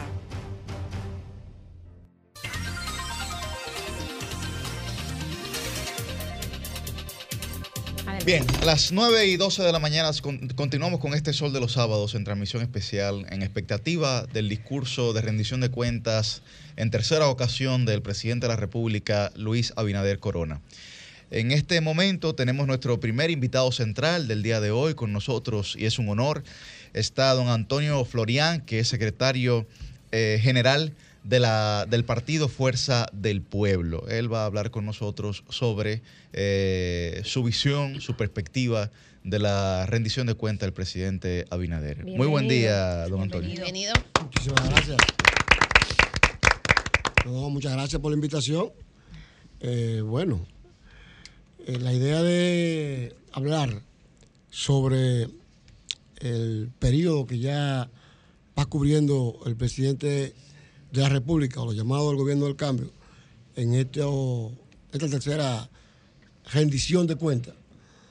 Para una persona como nosotros, que nos llenamos de expectativas al momento de asumir el gobierno, el don Luis Abinader, evidentemente que pudiéramos este, estar llenos de eh, esperanza en cuanto a lo que él pudiera estar diciendo en su discurso el 27 de febrero. Más sin embargo, por la trayectoria de los últimos discursos, por la propia práctica y cosecha y resultado del gobierno, nosotros no tenemos muchas expectativas. Pensamos en nuestra apreciación que el presidente eh, volverá sobre sus propios pasos y volverá a reiterar las mismas promesas que ha estado haciendo desde la campaña y desde que fue designado presidente por el pueblo dominicano, eh, con el voto popular. Evidentemente que en todos los discursos, ya no solo de rendición de cuentas, pero sino también de compromisos diversos, el presidente de la República ha ido anunciando obras tras obras, realizaciones tras realizaciones y promesas más promesas. Más eh, no encontramos cumplimiento real en los hechos de estas eh, promesas que hace el presidente. Por lo tanto, nuestras expectativas para el 27 de febrero son muy pocas. Peñita, Milicen Uribe de este lado, un placer eh, tenerlo aquí en este sol de los sábados. En las rendiciones de cuenta también se prestan para evaluar y un poco pasar balance a lo que ha sido el tiempo de, gobierno. En este caso, me gustaría saber qué evaluación puede hacer la Fuerza del Pueblo de la gestión de Luis Abinader y cuál, entienden ustedes, es el área que pudiéramos calificar como más crítica de toda esta gestión. Bueno, eh, el país, la población, ha ido identificando las áreas críticas de las ejecutorias del gobierno. Eh, las carencias, sobre todo eh, la falta de ejecución presupuestarias, eh, ha dado como al traste con que la mayoría de la población ha ido descreyendo cada día más de las promesas del gobierno. Por lo tanto, para nosotros, los problemas relacionados con, por ejemplo, violencia, digamos, la delincuencia, la violencia intrafamiliar, pero también, este, digamos, el crecimiento de la violencia en la calle, el tema relacionado con el costo de los precios de los productos fundamentales de consumo, de consumo diario, pero ya no solo hablar de plátano y hablar de, del pollo, hablar de, de los alimentos cotidianos, sino también hablar de los productos ferreteros y de los medicamentos y de todo lo que preocupa cotidianamente a los dominicanos. El tema que tiene que ver también con, ella habla de la, de la inseguridad que ha existido y la frustración que el pueblo dominicano ha estado teniendo con la falta de ejecutoria en general de parte del gobierno. Cuidado con, con- con eso, Peñita, porque el tema de la violencia so- social, por ejemplo, eh, sabemos que se ha visto, se ha visto muy incrementada en, la, en, en este periodo post-COVID y tradicionalmente digamos que el dominicano usa mucha violencia para dirimir los conflictos, que eso no necesariamente sea, digamos, responsabilidad de- del gobierno que se pueda eh, contar dentro del tema de seguridad ciudadana necesariamente. Mira, el tema de la seguridad ciudadana es una responsabilidad del Estado, en términos generales. Pero hay que distinguirlo de la violencia y el. Estado y el Estado, el gobierno de Luis Abinader prometió desde antes de asumir el poder un plan y varios planes para resolver el tema de la violencia y de la inseguridad ciudadana, sobre todo lo de la inseguridad ciudadana. Es a lo que nos referimos en lo fundamental. Y no ha podido eh, dar pie con bola. O sea, ahí se ve la actuación policial, se habla de la reforma policial, pero sabemos qué es lo que está ocurriendo con la policía todos los días y eh, no vemos que desde el Ejecutivo se den señales de resolver el tema de la conducta policial. Entonces no hay políticas destinadas exactamente a resolver este problema. Por lo tanto, el pueblo dominicano se siente desprotegido. Quisiera, don Antonio, su opinión en, en dos sentidos. Uno, eh, muchas personas que son eh, simpatizantes del oficialismo critican no solo a la Fuerza del Pueblo, sino al Partido de la Liberación Dominicana, diciendo que no tienen autoridad para hablar de ciertos temas por todo el tiempo que se duró dirigiendo el gobierno y acusándolos de actos de corrupción y demás, de que no no, no tienen, no tienen eh, potestad para poder decir algo al respecto. Y en otro orden, eh, luego de su respuesta sobre eso, ¿cuál es su opinión de eh, lo que veo siempre a muchos dirigentes de la Fuerza del Pueblo emitir en cuanto a, a cómo se refieren al gobierno actual? Y es que lo califican de improvisado. Dicen que se toman medidas, que se echa para atrás y que no hay realmente una actitud gerencial. Sí, mira, sobre lo primero, cada momento tiene su contexto eh, histórico. Al compañero Leonel Fernández le correspondió gobernar el país en un momento histórico concreto, un desarrollo específico de la sociedad dominicana. Y él hizo lo que había que hacer en ese momento. E implementó un conjunto de políticas que correspondían con la coyuntura histórica. Luego, querer eh, traspolar el momento actual que vive la República Dominicana, luego del desarrollo de esta sociedad, con lo que existía en 1996, evidentemente que refleja determinadas ignorancias. Por lo tanto, es preferible no referirse a eso. eh, cuando quieren descalificar la calidad para hablar y criticar determinada incapacidad gerencial para conducir los destinos del país. Luego, nosotros cuando calificamos al gobierno exactamente decimos que improvisa, que no planifica y que además no cumple con las promesas. Y vemos un gobierno bastante, digamos, preocupado, sobre todo por presentar realizaciones que no ha hecho. Es decir, eh, si usted no ha logrado, por las razones que sean, eh, realizar una serie de hechos, no lo presente al país, no le diga al pueblo dominicano que son sus realizaciones y que eh, va resolviendo los problemas fundamentales. Pues no lo haga porque nadie se lo ha pedido. Usted no puede inaugurar un acueducto en un lugar donde no hay ningún acueducto, donde no hay agua, usted no ha hecho nada, que usted pintó un tanque.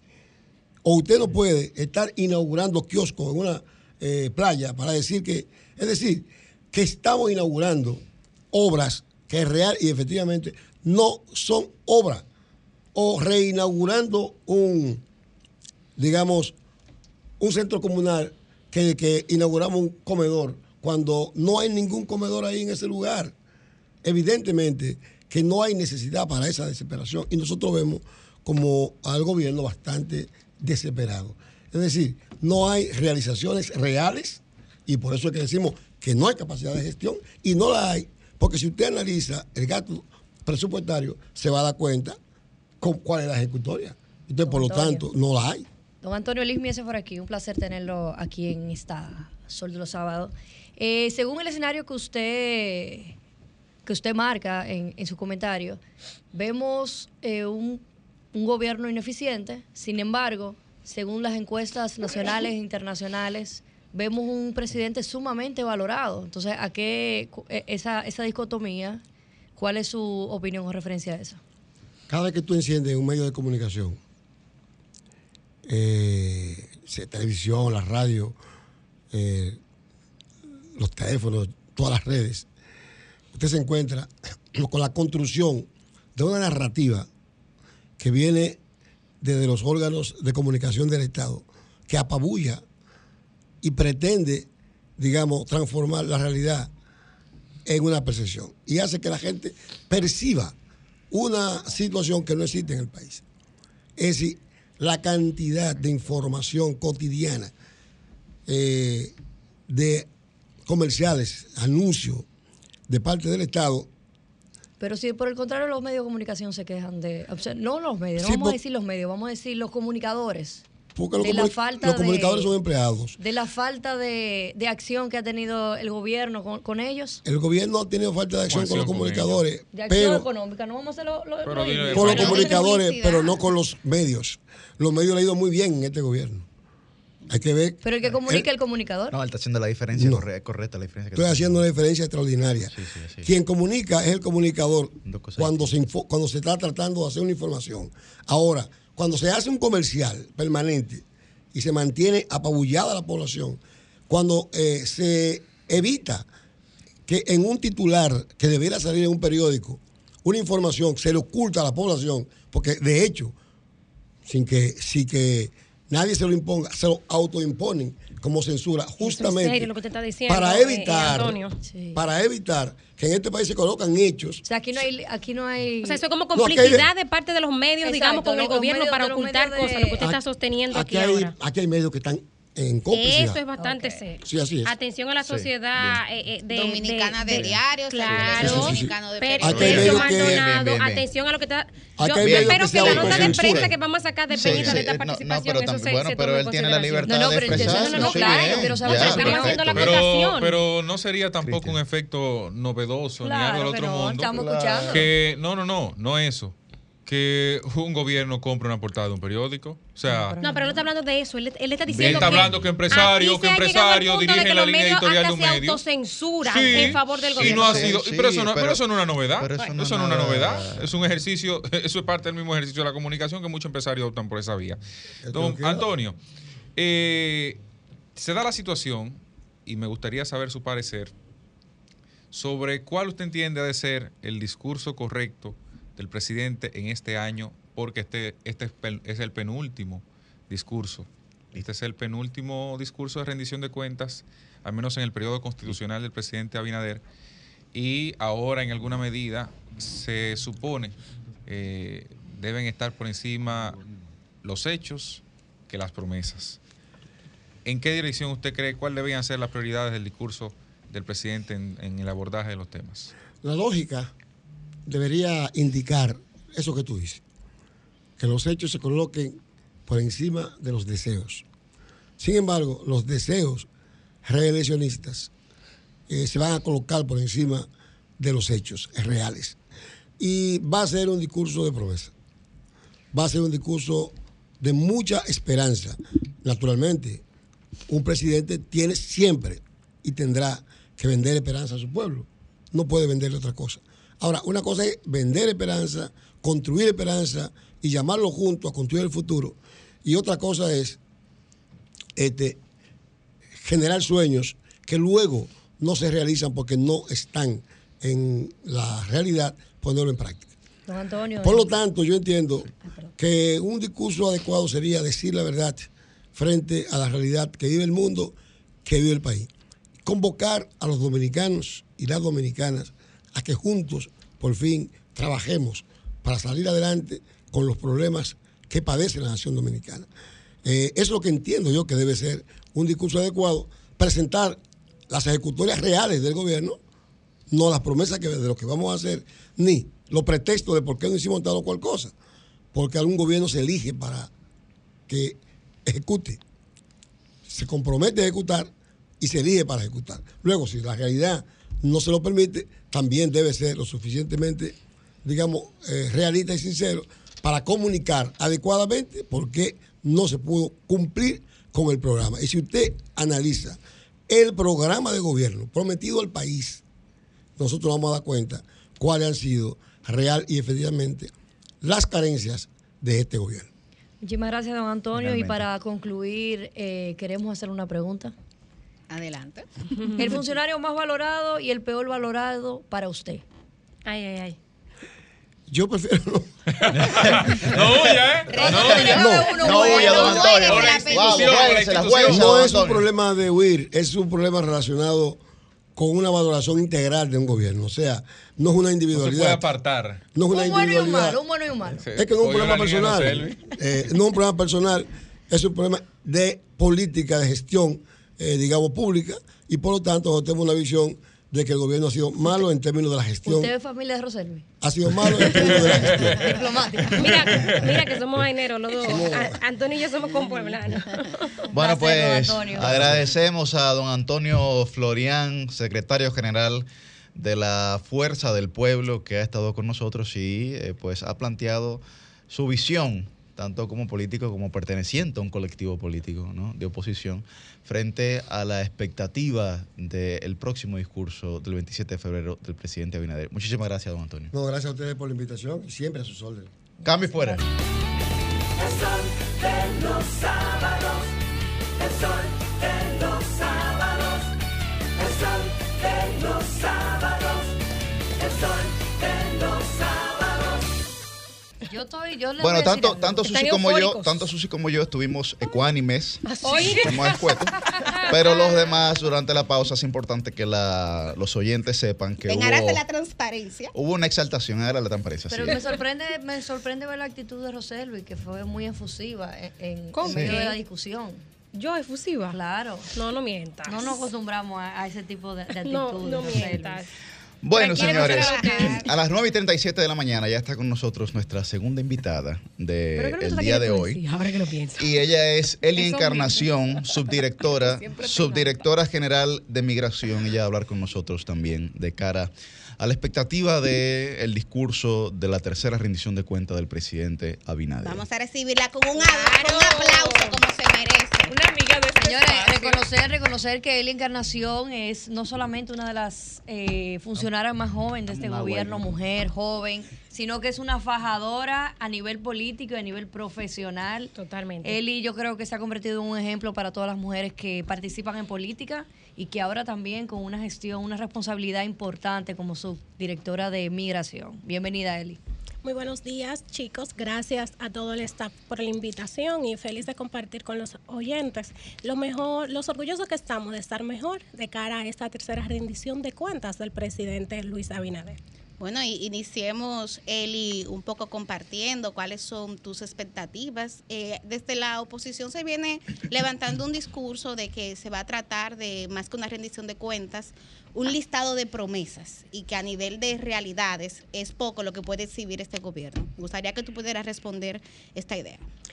Tenemos que tomar en cuenta, partiendo de cómo asumimos el poder en el 2020, que la administración tiene dos ejes, lo que se ve en obras y lo que no es tangible, que es de cara al ciudadano común y directo. Vemos cómo recientemente fue reinaugurada las acciones para la cañada de la 800 en los ríos. Y la gente dirá, ¿por qué tú dices específicamente esa? Porque años tras año hemos visto que desde que llueve un poquito en esa cañada es des- desastroso lo que se ve. Entonces, no es solamente el tema del saneamiento de las cañadas, es que las personas que han residido a, los- a la orilla de ella van a tener su vivienda en los alrededores, pero de manera digna, respetando la naturaleza, pero sobre todo se ve el enfoque del gobierno en eso puntual, que quizás no impacta mucho, pero a ellos sí. Entonces, este gobierno se ha caracterizado por trabajar y llevar soluciones de cara a la gente.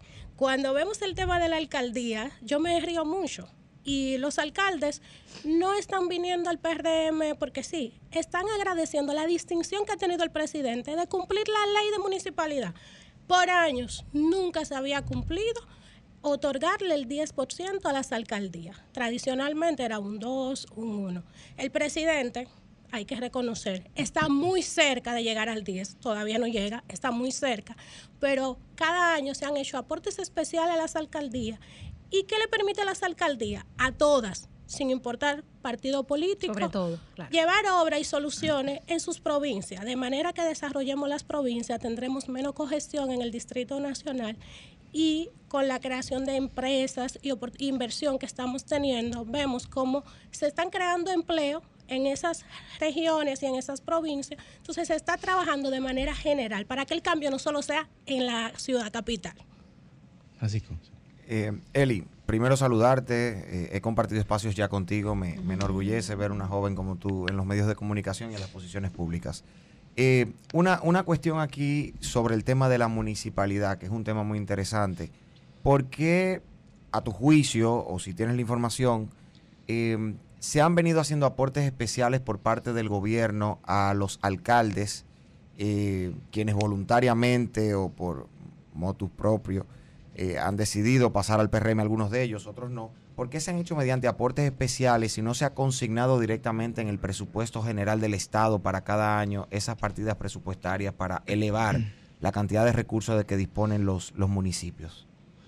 Realmente eso viene, se puede decir que no, ustedes dirán, no, que falta de ejecución, falta de organización. Estamos partiendo de que era un 2, de un 2, un 7, de manera en el presupuesto y otras, porque es que cada provincia, cada vez que viene un fenómeno, se presentan situaciones distintas.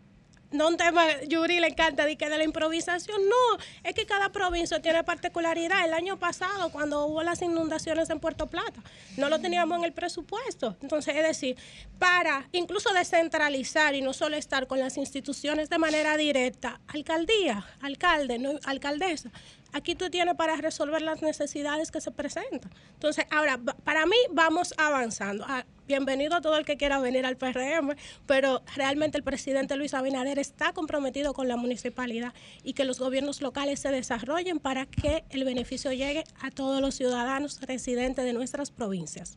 Eli, Susi. al inicio del programa mm, decíamos cuáles son los aspectos que entendemos el presidente va a tratar en su rendición de cuentas del 27 de febrero. Yo mencionaba los avances en turismo, los avances en eh, inauguraciones de obras de infraestructura que se han eh, realizado tra- a través del Ministerio de Obras Públicas y demás, pero también mencionábamos que aunque hay algunos temas importantes que tal vez el presidente no necesariamente va a tocar, como los, las dificultades con el colegio médico, como la solicitud de Copardón de que el gobierno debe fijar una posición en materia de aumento salarial y que el discurso sería más eh, enfocado en los logros con miras a un posicionamiento ya para, para marcar una próxima reelección. ¿Qué entiendes tú que va a ser eh, la estructura eh, del discurso del presidente? ¿Qué te puedo decir? Hay dos aspectos. Claro que hay que hablar de los logros que hemos tenido, como son la protección de los dominicanos residentes en el exterior. Señores, nosotros tenemos 2.800.000 dominicanos que residen fuera de aquí y por primera vez ellos hoy cuentan que pueden acceder a un seguro de Senasa Internacional. Cuentan, en el caso de España, con una oficina de Banreserva, que ya no tienen que pagar un vuelo para venir a hacer un trámite para adquirir una vivienda debido a la ley de, lavado que tenemos, que le limitaba a ellos eh, esas, eh, vamos a decir, esas gestiones. Y vemos como Banreserva en, en algunas ciudades de Nueva York estará inaugurando próximamente, así como oficinas de aduanas. Eh, para esos trámites propios del dominicano residente en el exterior. Hoy los hijos de los dominicanos en el exterior pueden acceder a becas de maneras online, porque estudiar en Estados Unidos o en España es muy costoso para lo que gana un dominicano común. Entonces, el presidente tiene mucho que mostrar, pero ahora, ¿qué yo espero? ¿Hacia dónde vamos? Necesitamos seguir mejorando en la reforma policial, que se han dado pasos agigantados. Necesitamos seguir mejorando en nuestra política migratoria. Lo, hemos rompido cifras récord en torno a las repatriaciones y deportaciones, así como la cantidad de operativos. Y se ha visto que no nos hemos dejado amedrentar, así como el proceso de leyes fundamentales. Hoy vemos que aduana, casi toda la carga que entra a República Dominicana pasa por rayos X y otras innovaciones. La ley de aduana duró 20 años en el Congreso, la ley de extinción de dominio también. Entonces, ¿qué ha logrado el presidente Abinader? Hacer una verdadera reforma del Estado dominicano la administración eficiente de los recursos públicos, el respeto a la separación de los poderes del Estado, un procurador no independiente, una Junta Central de cara a unas elecciones de manera independiente que esperamos que juegue su rol por el bien de, de todos los dominicanos en las próximas elecciones. Eh, esa protección a los dominicanos del exterior, que yo que he, he realizado vistas públicas, esas demandas, realmente son acciones que, que benefician a la gente. Eri, en, concluye. en tu rol de subdirectora de la Dirección General de Migración, además de las cifras récord en deportaciones que, que ha habido, que sabemos que en este momento República Dominicana vive un momento muy delicado, ¿qué otras cosas puntuales pudiéramos señalar que el mandatario puede pues exhibir en materia migratoria como logros de esta gestión? Bueno, la cre- realmente la, la construcción del muro, porque no es solamente las repatriaciones, tenemos que buscar la manera de que nuestras fronteras estén más seguras. No solo por el tema del cruce de migrantes irregulares, sino por todo lo que pasa por la frontera, el tráfico de armas, eh, de alimentos. Hemos visto cómo eh, jóvenes y dominicanos han perdido la vida por el tema de bebida adulterada. Entonces, realmente se ha visto un plan una política migratoria enfocada a varios áreas, cómo protegemos la Pero, defensa. perdón, Eli, con el tema de, de la construcción de la verja fronteriza, ahora mismo hay un cuestionamiento porque hay sectores ambientales que han denunciado, y ya de hecho el Ministerio de Defensa lo reconocía, que se está afectando el tema medioambiental porque se están perjudicando los manglares de Laguna Saladilla. Entonces hay que proteger las fronteras, pero hacerlo en base a tú afectar eh, una, una, lo que se conoce de hecho como un patrimonio de la defensa de los recursos naturales de República Dominicana. áreas protegidas Es también. un área protegida, o sea, es cuestionable. Si algo hay que reconocerle al gobierno dominicano es que sabe escuchar, sabe eh, reevaluar y sobre todo corregir. Yo creo que es algo que nos debe senti- hacer sentir muy orgullosos a todos los dominicanos, porque anteriormente el gobierno era sordo y mudo. Entonces, ciego. Todo. y ciego. Entonces, Difícil eso. em, la verdad es que, ¿qué tenemos que esperar de las personas que realizan estos proyectos? Es que realmente o mejorar lo, el personal que se contrata de cara a estos estudios, pero la intención de realmente tener una política migratoria enfocada, segmentada, trabajando los diferentes ejes que necesitamos de cara a la situación que vivimos con Haití, porque otros países no tienen la situación, la- eh, ellos pasan de manera eh, terrestre, entonces, eh, pero se ve la intención del gobierno dominicano en ese aspecto. Ah, pero no, no, no. Adelante, perdón, perdón, que tú. sí, No, no, que lo mío ya un poquito es, es fuera de Vamos concluyendo, vamos. Bueno, eh, recientemente Perdón. hubo un expediente depositado por la Procuraduría relativo a un tema precisamente de migración, Operación Frontera. Y quería saber, primero, en qué medida había cooperado la Dirección de Migración para, para la información que obtuvo la Procuraduría sobre ese tema, si, si precisas el dato. Y además, eh, ¿cómo lo analizas? Porque si bien es cierto que es un gran paso, porque es un expediente nuevo que se abre, pero el rango más alto que se pone ahí es un segundo teniente, como aquí todo el mundo sabe que la frontera no está dominada por segundo tenientes.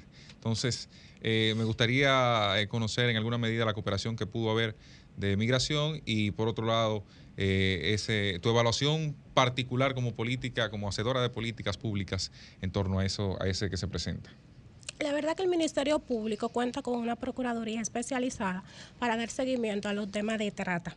Al margen de todo el cuestionamiento que surgió con la ley de trata, ese- esa dirección trabaja, fiscaliza y cuenta con todo el apoyo de la Dirección General de Migración para estos tipos eh, de procesos. ¿Y qué es lo que esperamos?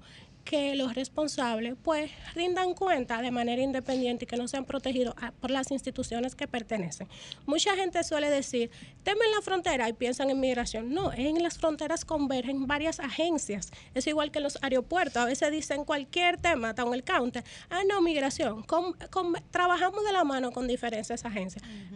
Hay, Aduanas, hay algunas propuestas. de- de NCD, todo, hay claro. algunas propuestas que se le han hecho al Consejo Nacional de Migración, eh, que esperemos que sean reevaluadas para este próximo año. No puedo dar detalles, pero sí entendemos que tenemos que aumentar y mejorar y tecnificar a nuestros agentes. Cuando los ciudadanos ven algún enfrentamiento entre un ciudadano y un operativo en conjunto, los agentes migración no tiene policía, migración tiene agentes de interdicción que ni siquiera utilizan un arma de fuego sino que su trabajo es abordar, verificar ese documento, si no lo tiene. Entonces, ahí tenemos que seguir trabajando, pero sí desde la Dirección General hay algunas propuestas interesantes de cara a nuestras fronteras y el trabajo Eli, conjunto. fina- Liz, finalmente. Finalmente, tú como ya en tu rol de asesora de comunicación, imagen y un sinnúmero de cosas, ¿cómo, ¿cuáles son tus expectativas del, del discurso de- del lunes? ¿Crees que sea un discurso largo? ¿Crees que sea un discurso corto? Eh, ¿Qué expectativa tienes con referencia a eso? Ya a nivel comunicacional. A ser un discurso intermedio, eh, porque hay acciones muy, muy claras eh, que, aunque se quieran decir que no están ahí, eh, creo que debemos enfocarnos en esa seguridad jurídica que tenemos de cara a las inversiones, ese desarrollo humano y realmente súper orgullosa de la gestión del presidente Abinader y muchos funcionarios que les acompañan. Bueno, Se vamos adelantó, a se ver. adelantó. Vamos a ver si Eli Se adelantó. Se la, se la va a querer jugar. Ella le van a preguntar, le van a preguntar. Sí, ella y se le vamos a preguntar a Eli cuál entiende que es el Ay, ay, ay. funcionario mejor valorado o mejor valorada y peor valorado Di tres, pues dale tres, dale tres, un chance de tres. Bueno, ella que se sienta en la libertad, que, se sienta, que se sienta en la libertad. Yo solo después. pediría, sí, yo solo pediría que diga la misma cantidad de buenos que de malos. Bien. A- Adelante, Eli. Yo creo que de manera general los mejores funcionarios han sido los que de algún modo tienen una formación política partidaria. Las acciones están ahí. Eh, si algo yo he aprendido de Alfredo Pacheco es que el arte de gobernar eh, no es solamente en tema de palabrería, tú tienes que llegar, lo encontramos mejorarlo y, y se ven. Creo que el reto de los políticos de hoy es saber que somos es- esclavos de nuestras propias palabras, ahora se puede decir de Twitter. Y la verdad que de manera general tenemos grandes hombres y mujeres que trabajan por una mejor República Dominicana. pero los mejores son. pero lo pero, lo, pero lo dijo. Los mejores son los partidarios con formación política. ¿Te gustó esa respuesta? Me agradó, sí, a mí me agradó. Yo estoy de acuerdo que con eso. que la gestión. Sí, política, él, eh, sí, no, sí. y que la Es que así formación en somos- gestión son los política es también formación No, en no, gestión no, no, no, no, hay un grupito, pero no. Bien limitado ese grupito, bien limitado. Bueno, agradecer a Elia Encarnación, subdirectora de Migración, miembro del Partido Revolucionario Moderno, por compartir con nosotros su visión sobre eh, lo que el presidente Abinader, Abinader dirá este próximo lunes 27 de febrero en su tercera rendición de cuentas como presidente de la República en eh, un mandato constitucional que se le aproxima, digamos, al fin, por lo que este sería el penu- la penúltima rendición de cuentas de este mandato De este constitucional. periodo. Yuri, cinco segundos. Bueno, de este mandato constitucional. Cinco segundos tras agradecer a él y decirle que esperamos tenerla nuevamente Claro, para hablar claro. largo y tendido del tema emigración. Muchísimas gracias a Eli Encarnación. Eh, cinco segundos, señores, para una payola sentimental. Invitar a que busquen la esquina joven del periódico Hoy, cuya editora es la periodista Lili Luciano. Hoy hizo un ranking muy interesante de mujeres que rompen barreras y luchan por la igualdad. Y me ha incluido, de modo que me siento eh, muy orgullosa, me siento muy honrada, porque hay mujeres de muy, muy grande, grande talla. De modo que les invito a que busquen este reportaje. Está en el periódico hoy, tanto en su versión física como en su versión le online. Hoy.com.de. O sea, ¿Cuáles son arro- sus redes? arroba periódico hoy RD. ¿Y la Ahí a la orden. Arroba Uribe. redes Gracias, pero está muy complaciente que tú veas. Gracias. Resolviendo, resolviendo esa funcionaria. Bueno, señores, agradecemos que el día de hoy hayan estado en sintonía con este Sol de los Sábados, el Dream Team de la radio. Esperamos eh, expectantes el discurso de este próximo 27 de febrero, que, como decía al inicio del programa, para mí es la banderilla de cuadros hacia la última vuelta Totalmente. en el ecosistema político de la República Dominicana. Creo que desde el 27 hacia adelante, que no solamente se apertura la legislatura, sino que también se aperturará la carrera formal y decidida por conquistar el poder. ¿Reconquistar o mantenerlo? Mantenerlo. Habrá, habrá que ver. Mantenerlo. Habrá que ver. Sí, según la parcela, claro. Hay siempre varias- hay, siempre hay, hay varias novedades. preguntas. Me parece que don Francisco, Francisco y, y don, Cristian. Te, escuchamos, Francisco. Primero, don Francisco, sí. No, no, ya yo había hecho la ¿Qué ha dicho pregunta. La pregunta que tenía yo la había hecho. Habría que preguntarse ahora si después del 27 vendrá algún decreto en valija diplomática. Ajá, en valija diplomática. Deseos, Bueno. deseos, no La realidad. pregunta Bueno, del eso, señor ¿eh? Cristian. Acá, venga acá. ¿Y cuál es el titingo que hay entre Juan Manuel Méndez y Juan Salas, Defensa Civil y Centro de Operaciones de Emergencia, que van a tener que mudar a uno de los dos? Bueno. Cambio fuera.